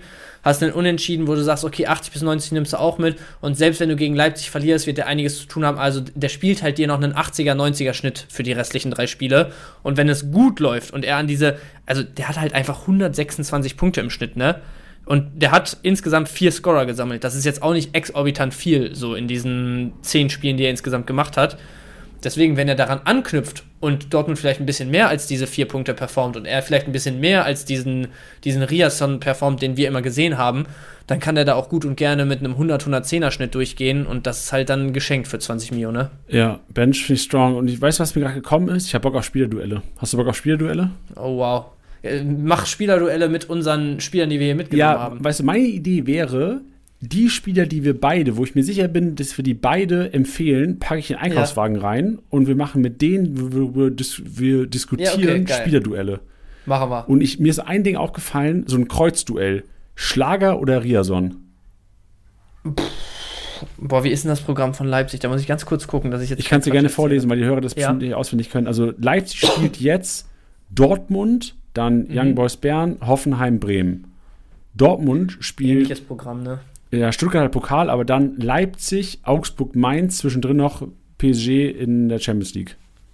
Ey, tut sich echt gar nichts. Aber normalerweise, wenn ein Schlager in der Form wäre im Moment, hätte ich halt safe immer Schlager über Riasson gesagt, ne? Jetzt, also, für mich echt 50-50, könnte ich nicht beantworten. Hättest du eine klare Antwort? Äh, Ich glaube, ich würde Schlager nehmen, weil ich glaube, dass, ähm, auch wenn das Spiel in Dortmund ist, ich glaube, dass Leipzig das Spiel machen wird und Schlager mehr Rohpunkte als Riason äh, holen wird. Und dann habe ich auch Schiss vor eventueller Rotation in der englischen Woche hinten raus. Weil sie bei Ihnen vielleicht auch mal Startelf Ja, sehr guter Punkt. Oder? Also Ja. Schlager für mich Ja. gesetzt, gesetzt, gesetzt. Riason eigentlich auch, aber dadurch, dass Dortmund noch ein Spiel mehr hat, jetzt gegen Stuttgart im Pokal, Ja, eventuell ein bisschen rotationsgefährdet. valide. Gehen wir mit Schlager. Gut, jetzt muss ich mir hier Spiele einfallen lassen in meinem Köpfchen. Wir nehmen Ja. noch. Ähm, ich will äh, Jonas Wind oder Yusuf Paulsen. Jonas Wind oder Josef Pausen. 20 Millionen gegen 8 Millionen. Ich mache kurz Programm Leipzig, sollten Leute im Kopf haben. Programm Wolfsburg haben wir Gladbach, Freiburg, Darmstadt. Boah, 50-50, 50-50 und 70-30 für mich. Leipzig schon klarer Favorit. Aber Wind hat mir schon auch am Wochenende wieder gefallen, muss ich sagen. Was hat er, ich gucke mal ganz kurz, was er am Wochenende für Punkte gemacht hat. Mit Vorlage 148 bei 3-1 Niederlage. Ne? Solide. Ich, ich, ich kann nicht, nicht mit Wind gehen in dem Duell. Also preis-leistungstechnisch musst du mit Pausen gehen. Aber dadurch, dass ich da halt schon noch ein, ein kleines Restrisiko auch mit international und so sehe, ähm, musst du mit Wind gehen, der safe gesetzt ist und auch eine geile Upside hat. Okay, Weghorst oder Pausen. Hoffenheim spielt jetzt daheim gegen Bochum am Freitagabend, dann in Leipzig und daheim gegen Darmstadt. Also zwei. Pausen. Oh, wirklich? Weil, ja, weil wenn, Okay. wenn Wichhorst nicht trifft, dann ist Ebbe. Ich sehe halt bei Hoffenheim, also deswegen auch im Einkaufswagen sind nachher noch ein, zwei andere Hoffenheimer drin, mit Heimspielen gegen Bochum und Darmstadt. Also das sind für mich wirklich heftige Mismatches. Jetzt Freitagabend Hoffenheim gegen Bochum und dann Darmstadt eh jetzt ohne Melem auch noch, der auch länger ausfällt, ist für mich eigentlich fast, das klingt jetzt böse, aber das ist ein Kickbase-Punktelieferant auswärts. Ich habe richtig geile Statistiken für dich. Oh, sag. Also erstmal, Hoffenheim gehört zu den schlechtesten Heimteams der Liga bis jetzt. Okay. Aus sechs Heimspielen, ich hoffe, jetzt habe ich es noch richtig im Kopf, aus sechs Spielen hat Hoffenheim ein Heimspiel gewonnen. Uh. Noch kein einziges Mal zu null. Oh Gott. Im Schnitt über zwei Tore zu Hause kassiert und insgesamt auch nur vier Punkte aus diesen sechs Spielen geholt. In den acht letzten Spielen, und ich glaube, das sind auch alle acht Spieler, die die gegeneinander hatten in der Bundesliga, hat Bochum fünf gewonnen, Hoffenheim drei, kein einziges Mal unentschieden. Und Bochum hat in den letzten fünf Spielen gegen Hoffenheim mindestens zweimal jeweils getroffen. Ey, willst du Rubasko haben? Also, Scheiße. so, äh, einfach so aus dem Kopf hätte ich auch gesagt, das ist halt mindestens ein 50-50-Spiel, aber die Statistiken sind so kacke für Hoffenheim. Also, ähm, ich verstehe deinen Punkt, aber ich wäre vorsichtig mit Hoffenheim zu Hause die nächsten Wochen. Ja, ey, Ben, danke, dass du es gesagt hast. Es schützt wahrscheinlich hoffentlich auch einige Hörer, zu intensiv auf Hoffenheim zu gehen, weil ich hätte es gemacht. Ich habe jetzt, ich muss auch ehrlich sein, ich habe vor einer Stunde Robert Sko ähm, mir geschnappt, weil ich dachte, Freitagabend ist ein Selbstläufer gegen Bochum, aber da hätte ich vielleicht davor mal die Statistiken mir angucken sollen. Ja, ich muss sagen, Sko natürlich auch immer jemand, also Sko habe ich immer gerne, wenn ich äh, relativ sicher bin, dass er spielt. Weil im Zweifel mal ein paar Standards, wenn Kramaric wieder auf der Bank sitzen sollte. Letztes Wochenende hat er auch ein, zwei Abschlusssituationen. Also das kann halt immer was geben bei dem, finde ich. Aber, also ich, ich würde jetzt zum Beispiel nicht einen Grillitsch als absoluten No-Brainer mitnehmen für nächste Woche. Ja, verständlich. Weil Wir haben gar nicht thematisiert, äh, gebrochen, Grifo-Besitzer, gebrochen, Grammarisch-Besitzer. Was ist wieder, also darüber haben wir, wir haben über positive Sachen gesprochen am Wochenende. So, Lucia kriegt aus Versehen Ball an die Hacke, Vorlage. Aber wir haben über sowas noch gar nicht gesprochen, dass im Grunde genommen wärst du lieber Lucia-Besitzer als Grifo-Besitzer gewesen am Wochenende. Keine einzige Ja, Spielminute. Gab es zu Grifo noch eine, äh, eine also einen, einen Grund, der irgendwie genannt wurde? Nee. Da hatte ich nämlich drauf gewartet noch. Also ich habe keinen Grund mitbekommen und es wurde meines Erachtens auch nichts erfragt nach dem Spiel, habe aber auch Okay. mich nicht so reingefuchst jetzt heute, habe ich ja gesagt. Ja, okay. Ja, äh, keine Ahnung, also äh, das tut weh, vor allem, weil bei, also Grifo und Kramaric wäre ich mir wirklich sicher, sicher gewesen, dass die starten. Ja, ist, ist ja jetzt nicht so, dass du da irgendwie Bayern-like eigentlich Alternativen auf selben Level ohne Ende hast, aber gut, also ich meine, äh, es hat sich zumindest bei, bei Freiburg ausgezahlt, ne? Ja, ich sehe gerade. Zumindest im Ergebnis. Der Kicker hat wohl vermutet, dass aufgrund dem Eurospiel war, also anscheinend einfach Rotation ein bisschen. Ja, ähm, ja kann sein. Aber wichtig wäre auf jeden Fall, dass man jetzt als Grifo-Besitzer nicht überreagiert. Ich bin selbst Grifo-Besitzer. Klar, fuckt mich enorm Ja, ab, dass er keinen. Spielzeit bekommen hat beim zu Null-Sieg. Aber ähm, wenn ihr das Freiburger Programm euch anschaut, wisst ihr, dass Wolfsburg, klar West Ham noch in der Euroleague um Gruppensieg, Köln, Heidenheim warten. Und da sind, von, sind für mich mindestens zwei Spiele MVP-Potenzial, Vincenzo Grifo. ja, Aber man redet sich natürlich ich auch immer schön machen. ein. Ja, nein, aber Grifo, ne, wissen wir auch alle. Alle Standards, alles, was Richtung Tor geht, geht irgendwie über seinen Fuß und gerade Köln-Heidenheim, da kann es schon richtig krachen. Über der Vince. Spielen! Spielen! Das habe ich gestern wieder am Mikro bei The Zone. Äh, Stadion war, äh, hat man wohl ganz gut die Arena manchmal gehört und manchmal immer so gehört, wie Christian Streich gespielt hat. Spielen! Spielen! Das war stark. Ja, ey. ja, De Vinci, der, der macht das natürlich gut eigentlich, ja. aber hat jetzt mal seine Pause gehabt. So sieht's Gut. aus. Gut, wir machen einfach mal. Willst du noch weiter Spielerduelle machen, Bench? Es ist, es ist eher belastend für mich, weil ich nicht vorbereitet Ja, ja. bin auf Spielerduelle.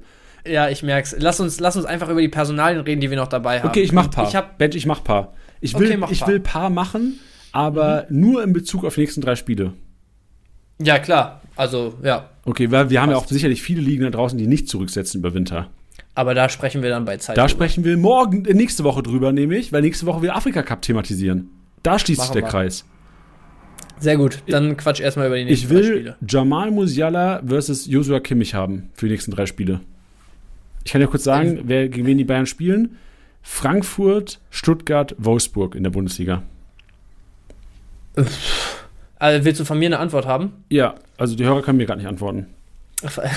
Frankfurt, Stuttgart, Wolfsburg, hast du gesagt? Habe ich gesagt. Ja, Frankfurt, Stuttgart, Wolfsburg. Ich finde es auch tricky. Ey, äh, Kimmich. Also äh, äh, Musiala kann auch immer komplett explodieren, aber dieses Jahr hat der einfach nicht den, den Scorer-Output von den letzten Jahren und dann hat er halt auch mal seinen 60er, 70er, 80er Spieltage dabei und Kimmich liefert dir halt jeden Spieltag einen 140er so, deswegen, also da wäre ich mit Kimmich sicherer. Ähm, plus zusätzlich ja auch Musiala, also ja, sollte jetzt wieder fit sein, aber keine Ahnung, ein Choupo-Moting hat es gut gemacht, ein Müller wird und muss sicherlich auf seine Zeit noch irgendwie kommen. Also da sehe ich schon tatsächlich eher nochmal einen Musiala auch rausrotieren als einen Kimmich. Thomas Müller oder Serge Gnabry? Oh, das ist hart. Und da sage ich sogar Gnabry, weil Gnabry eher mal einen 300er Drop, wenn er spielt. Oh, come on, ey. Übrigens für alle Leute, die es nicht wissen inzwischen, ich besitze beide in der Office-Liga und ich habe ein schweres Leben zurzeit. Wirklich schwer. Dann, Äh, ganz kurz, Ja. wie, also jetzt einfach nur aus Interesse, wie war denn eigentlich bei dir Office League? Zwischendurch sah es nicht gut aus, habe ich gesehen. ja, es lief, ich hatte halt nur einen Spieler gehabt am äh, Samstag und hatte dann zum Glück noch, Ah, also ich, ich habe ja noch okay. drei, drei Bayern offen. Oh, sieht aber gar nicht schlecht Ähm, aus, ne? Ja, dadurch, dass halt Freiburg, also Atobolo, Lienhardt, äh, ich küsse eure Augen, aber sonst, ähm, also äh, Oli, äh, hier Odilon ordentlich ge geliefert, ein 103er. Ja. Und äh, ich Ja, habe hab Knochen noch, habe Thomas Müller noch, habe Gnabry noch. Also theoretisch wäre der Spieler gar nicht schlecht geworden, hätten, hätte, hätte, hätte Fahrradkette. Ja, ja, aber ich sag dir was. Also, Kabak, da musst du echt zusehen, ne? Ja, ja, aber mache ich jetzt nichts mehr. Also Alter. Kabak ist klar wieder unglücklich mit dem Elver, aber dann mache ich. Unglücklich? Wie kann man so dumm ja, sein? ja, ich weiß, aber ich meine für mich unglücklich. Ach Das so, sind- ja, für dich unglücklich. Ich verstehe das. Also, Kickbase-Punkte technisch ist es sehr, sehr überschaulich, aber ich krieg die nicht mehr geupgradet. So. Also, da, Ja. also, wenn Brooks auf den Markt kommt bei uns die Woche, dann ja, vielleicht, aber ich sehe einfach keinen Spieler, also Vene hole ich mir nicht. Ich sehe ja, Bino Gittens vielleicht, wenn ich Preiswert bekomme, aber sonst werde ich mit Kabak gehen. Mit Kabak, ey, ich werde mit Kabak gehen und mit Kabak sterben. ja, okay, dann äh, stirb elendig mit Kabak. Danke. Wir machen noch ein weiteres Duell. Ich hätte gerne boah, Alessand Player oder Wöber. Und ich stelle dir mal das Gladbach-Programm vor. Gladbach spielt gegen Wolfsburg Union Bremen. Eher Offensive oder eher Ja. Defensive? Player. Glaubst du, offensiv geht was gegen Union, Union Bremen? und Union und Bremen sind so kacke im Moment, dass das zumindest Spiele sein können, wo Gladbach echt nochmal so einen, so ein One-Hit-Wonder wie gegen Bochum vor ein paar Wochen ist oder so. Und äh, Player wird da die Elber schießen, wird relativ viele Standards und so auch nehmen und ist im Moment wahrscheinlich auch derjenige, der am ehesten da die Strippen zieht. Deswegen äh, würde ich tatsächlich mit Player ein bisschen Risiko gehen. Okay, und jetzt letztes Duell, was ich dich fragen werde heute im Podcast. Und ich Ja. hätte gerne eine Antwort auf die komplette Saison gesehen. Ab jetzt. Ja. Wen du Ja. lieber im Team hättest. Dann Axel Sagadou oder Kevin Stöger? Tödliches Duell. Boah. Nicht, nicht beantwortbar. Ey, wirklich nicht. Aber, äh, also, ich kann es nicht beantworten, aber ich sage dir, beide spielen ab jetzt über 100 Schnitt. Über, über 100 Die machen ja beide, die machen so. beide schon 100 Schnitt. Ja, und die die, ziehen das aber auch Ja, bis okay. Jahresende durch. So, da, das wäre mein Take und ich, also, die werden beide zwischen 100 und 110 bis Saisonende spielen. Die sind wahrscheinlich auch ähnlich teuer im Moment, oder? Ja, ja, Obwohl die sind, kosten wahrscheinlich noch. beide 18. 18, Ja, 2, äh, 18 glatt. Kann ich dir nichts sagen. Wahrsch- Wahrscheinlich ist so äh, komplett, also wenn ich mich entscheiden muss, würde ich sogar mit Stöger gehen, weil der verletzungsunanfälliger ist, weil der weniger Konkurrenz generell irgendwie auf seiner, Situ auf seiner Position hat. So lass, lass Sagadu mal zwei Wochen ausfallen und Rohe spielt der kompletten äh, die Sterne vom Himmel. Dann kann es auch mal drei, vier Wochen Pause für Sagadu bedeuten. Also ich glaube, komplett sicher fährst du echt mit Stöger, aber ähm, ich hätte trotzdem lieber ein Sagadu-Trikot. Ja, schön. Das ist die perfekte Antwort darauf, Ben. Und wir gehen jetzt in den Einkaufswagen. Jannis Einkaufswagen. Powered by Subway. Hier einige Spiele, die ich euch empfehlen würde einzupacken. Nicht nur für Spieltag 14, nein, auch komplett Spieltag 15, 16, gegebenenfalls sogar langfristig, weil sie sich echt teilweise zu echten Rohpunktemonstern entpuppen. Anton Stach, Leute. Guckt euch mal das. Profil von Anton Stach an. What the, how the, wie, wo ist es gewesen? Ja, also ich kann dir nichts dazu sagen. Aber Stach ja schon immer jemand auch in Mainz gewesen, wo, wir, wo der hin und wieder Probleme mit Verletzungen und so hatte. Aber wenn der am Start war, war der auch da schon immer ein sehr geiler Rohpunkter. Ja, also Anton Stach ist so ein bisschen babykimmig geworden, genauso wie Rocco Reitz. Alter, Rocco Reitz ist auch ohne Treffer mit soliden Rohpunkten für mich auch eine, ein Spieler, den ich euch empfehlen würde. Rocco Reitz, wenn er auf dem Markt ist, ist so ein Füller, den vielleicht noch nicht jeder auf dem Schirm hat. Geiler wäre es natürlich gewesen, hätte er vor vier Wochen geholt, aber wusste ich ja auch nicht, dass er so gut kicken kann, der Kollege. Richter- Demnächst möchte ich sagen. Was hast du? Ich, ich möchte noch zwei sagen und die Gefahr Okay. nicht eingehen, dass du sie vor mir Okay, nennst. die zwei, die du gerade markiert hast im Plan. ja, Okay, die nenne ich nicht. Dann mache ich den letzten noch. ja. Auch, auch schön, dass wir inzwischen uns abwechseln in unseren Kategorien. das ist, dass ich vorhin Maschinen genannt habe, dass du jetzt die Kaufempfehlung aussprichst. Äh, Stenzel habe ich mal wieder reingepackt, weil ich ihm gut vorstellen kann, dass er jetzt erstmal, auch wenn die Gegner erstmal schwer sind, gesetzt sein wird. Richter, Wittmer, Gruder, alles ganz gute Rohpunkte bei Mainz, wo es wahrscheinlich auch wieder besser laufen wird. Die Ergebnisse sind noch nicht so da, wie sie momentan zocken, zocken ganz gut. Udo Kai Dimirovic, Digga, wenn der einen Elfer reinmacht, ist es MVP-Kandidat. Also Dimirovic auf jeden Fall auch einer, der, ähm, auch wenn die Gegner von Augsburg, kurzer Check, Augsburg spielt gegen Bremen, Dortmund, Stuttgart. Ja, ja, nicht so geil, wie ich gedacht habe. Vielleicht eher Udo Kai als ein Dimirovic. Ich habe noch mit drin. Nee, jetzt bist du dran, Bench. Ja, ich habe zwei Leute nämlich auf jeden Fall dabei. Über einen haben wir auch in der PK Freitag gesprochen und er ist wahrscheinlich für die nächsten, wie viele Spieltage sind noch offen? Für die nächsten 21 Spieltage der No-Brainer unter den No-Brainern. Matej Maglica. Ey, der Mann kostet immer noch, warte, lass mich jetzt einmal nachgucken, aber so unter 4 Millionen dürfte der immer noch sein. Der spielt jedes Spiel. Es ist scheißegal, wie die spielen. Der macht seine 80 bis 100 Punkte.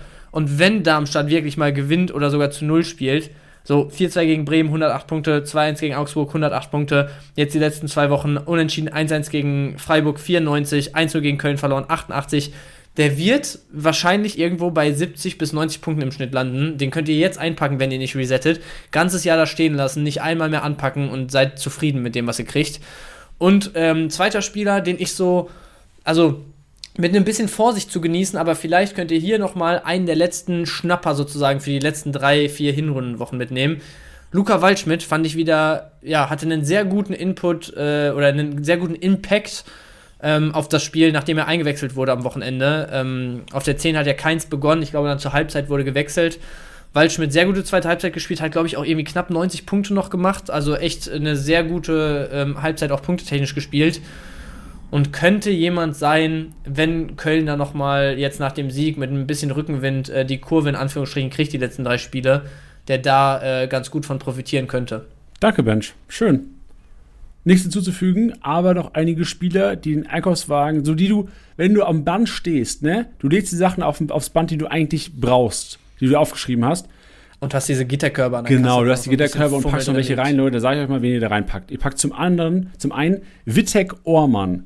Akpoguma auf Hoffenheimer Seite und Schlotterbeck für Bochum gesperrt. Freitagabend, ihr seht die Startelf auf beiden Seiten. Bedeutet, Wittek, Ormann packt die ein, weil entweder Bernardo in die Innenverteidigung geht und Wittek auf Linksverteidiger oder Ormann und Bernardo bleibt links. Und auf der Hoffenheimer Seite durch Akpoguma-Sperre packt ihr Brooks ein. Brooks sollte sicherlich mit Vogt, mit Mr. Spielaufbau Vogt und äh, Mr. macht keine Punkte für Janni Kabak, der in der Startelf stehen. Äh, Makengo weil das ist das Puzzleteil, was Streich gefehlt hat, ist der Linksverteidiger in der Viererkette. Makengo ist da gegen Saloniki. Ähm, am Donnerstag geil gespielt, gegen Mainz geil gespielt, gut gepunktet. Makengo ist für mich einer, der für Freiburg jetzt noch drei Spiele machen wird in der Startelf gefühlt, außer soll Dreikette umgestellt werden. Dann haben wir Heidenheim drin, Leute. Heidenheim spielt noch zwei Heimspiele dieses Jahr. Und vor allem, vor allem in Ligen, die zurückgesetzt werden, ist für mich Heidenheim Team, die, wenn sie gewinnen, dann gewinnen sie daheim gegen Darmstadt. Wenn sie gewinnen, dann gewinnen sie daheim gegen Freiburg. Wenn sie gewinnen, dann vielleicht sogar auswärts in Mainz, die zuletzt auch jedem Auswärtsgegner dann eine gute Zeit gegeben haben. Heidenheimer, wo Startelf draufsteht, einpacken. Gimber, Kiste gemacht jetzt wieder, ist für mich einer der Gewinner momentan da. Unter, ich glaube, 6 Mio ist der Wert einpacken, aufstellen. Föhrenbach, Traoré, eigentlich gar nicht geil punkten, aber trotzdem ist Heidenheim ein Team, auf das man gambeln könnte, die vielleicht mal zu Null gewinnen. Ein Pieringer auch wieder in der Startelf gestanden, ein Schöppner, Teuker, die kosten alle nix. Dingschi sollte wieder zurückkommen, eventuell ist der ja auf dem Markt, wenn jemand verkauft hat jetzt nach, nach der Sperre. Also Heidenheim für mich ein Team, das in Relation zu dem Marktwert momentan am meisten overperformen könnte in ja, der Bundesliga geil. in den letzten drei Spieltage. Geil, da habe ich jetzt ausnahmsweise nichts hinzuzufügen. Ähm, nehmen wir genauso mit. Und das passiert nicht oft. So sieht's aus. Bench, es war ein schöner Podcast heute. Und wir haben kein Outro heute. Wir haben keinen MVP-Tipper, denn den vorläufigen, äh, vorläufigen MVP Bernardo hatte keiner auf dem Schirm. Lukas, hast du gehört, Digga? Keiner hat gedacht, dass er ausrastet. Glück gehabt, Diggi. Ja. Deswegen an der äh, Stelle als Entschuldigung für die, für die Rants in den letzten Wochen von Janni hier noch einmal äh, eine Honorable Mention von äh, Lukas und seinem vorläufigen Bernardo MVP. Damit verabschieden wir uns. Ja, oder wollen wir nochmal dann Sagadu-Lied singen am Ende, weil wir den so geil finden? Wenn, dann darfst du ein Solo geben. Dann gebe ich ein Solo. Leute, vielen Dank fürs Einschalten. Vielen Dank, dass ihr das ganze Jahr hier Podcast gehört habt und auch auf Spotify im, im äh, Flashback, wie heißt das? Recap. Wie heißt das Ding? Spotify? Ich glaube, Recap heißt Recap. Es. Uns hier in den Top-Leuten angezeigt bekommen habt und uns geschickt haben, fanden wir schön. Für euch genau dieses Lied. Wenn ihr Freiburg-Hoffenheim-Fan seid, tut mir leid, jetzt gibt es einen Stuttgart-Song. Ohne dich geht jeder Angriff rein, ohne dich fahren wir null Punkte ein, ohne dich hat Nübel keine Ruhe, dann Axel Sagadu. Das war's mal wieder mit Spieltastiger Besieger, der Kickbase Podcast. Wenn es euch gefallen hat, bewertet den Podcast gerne auf Spotify, Apple Podcasts und Co.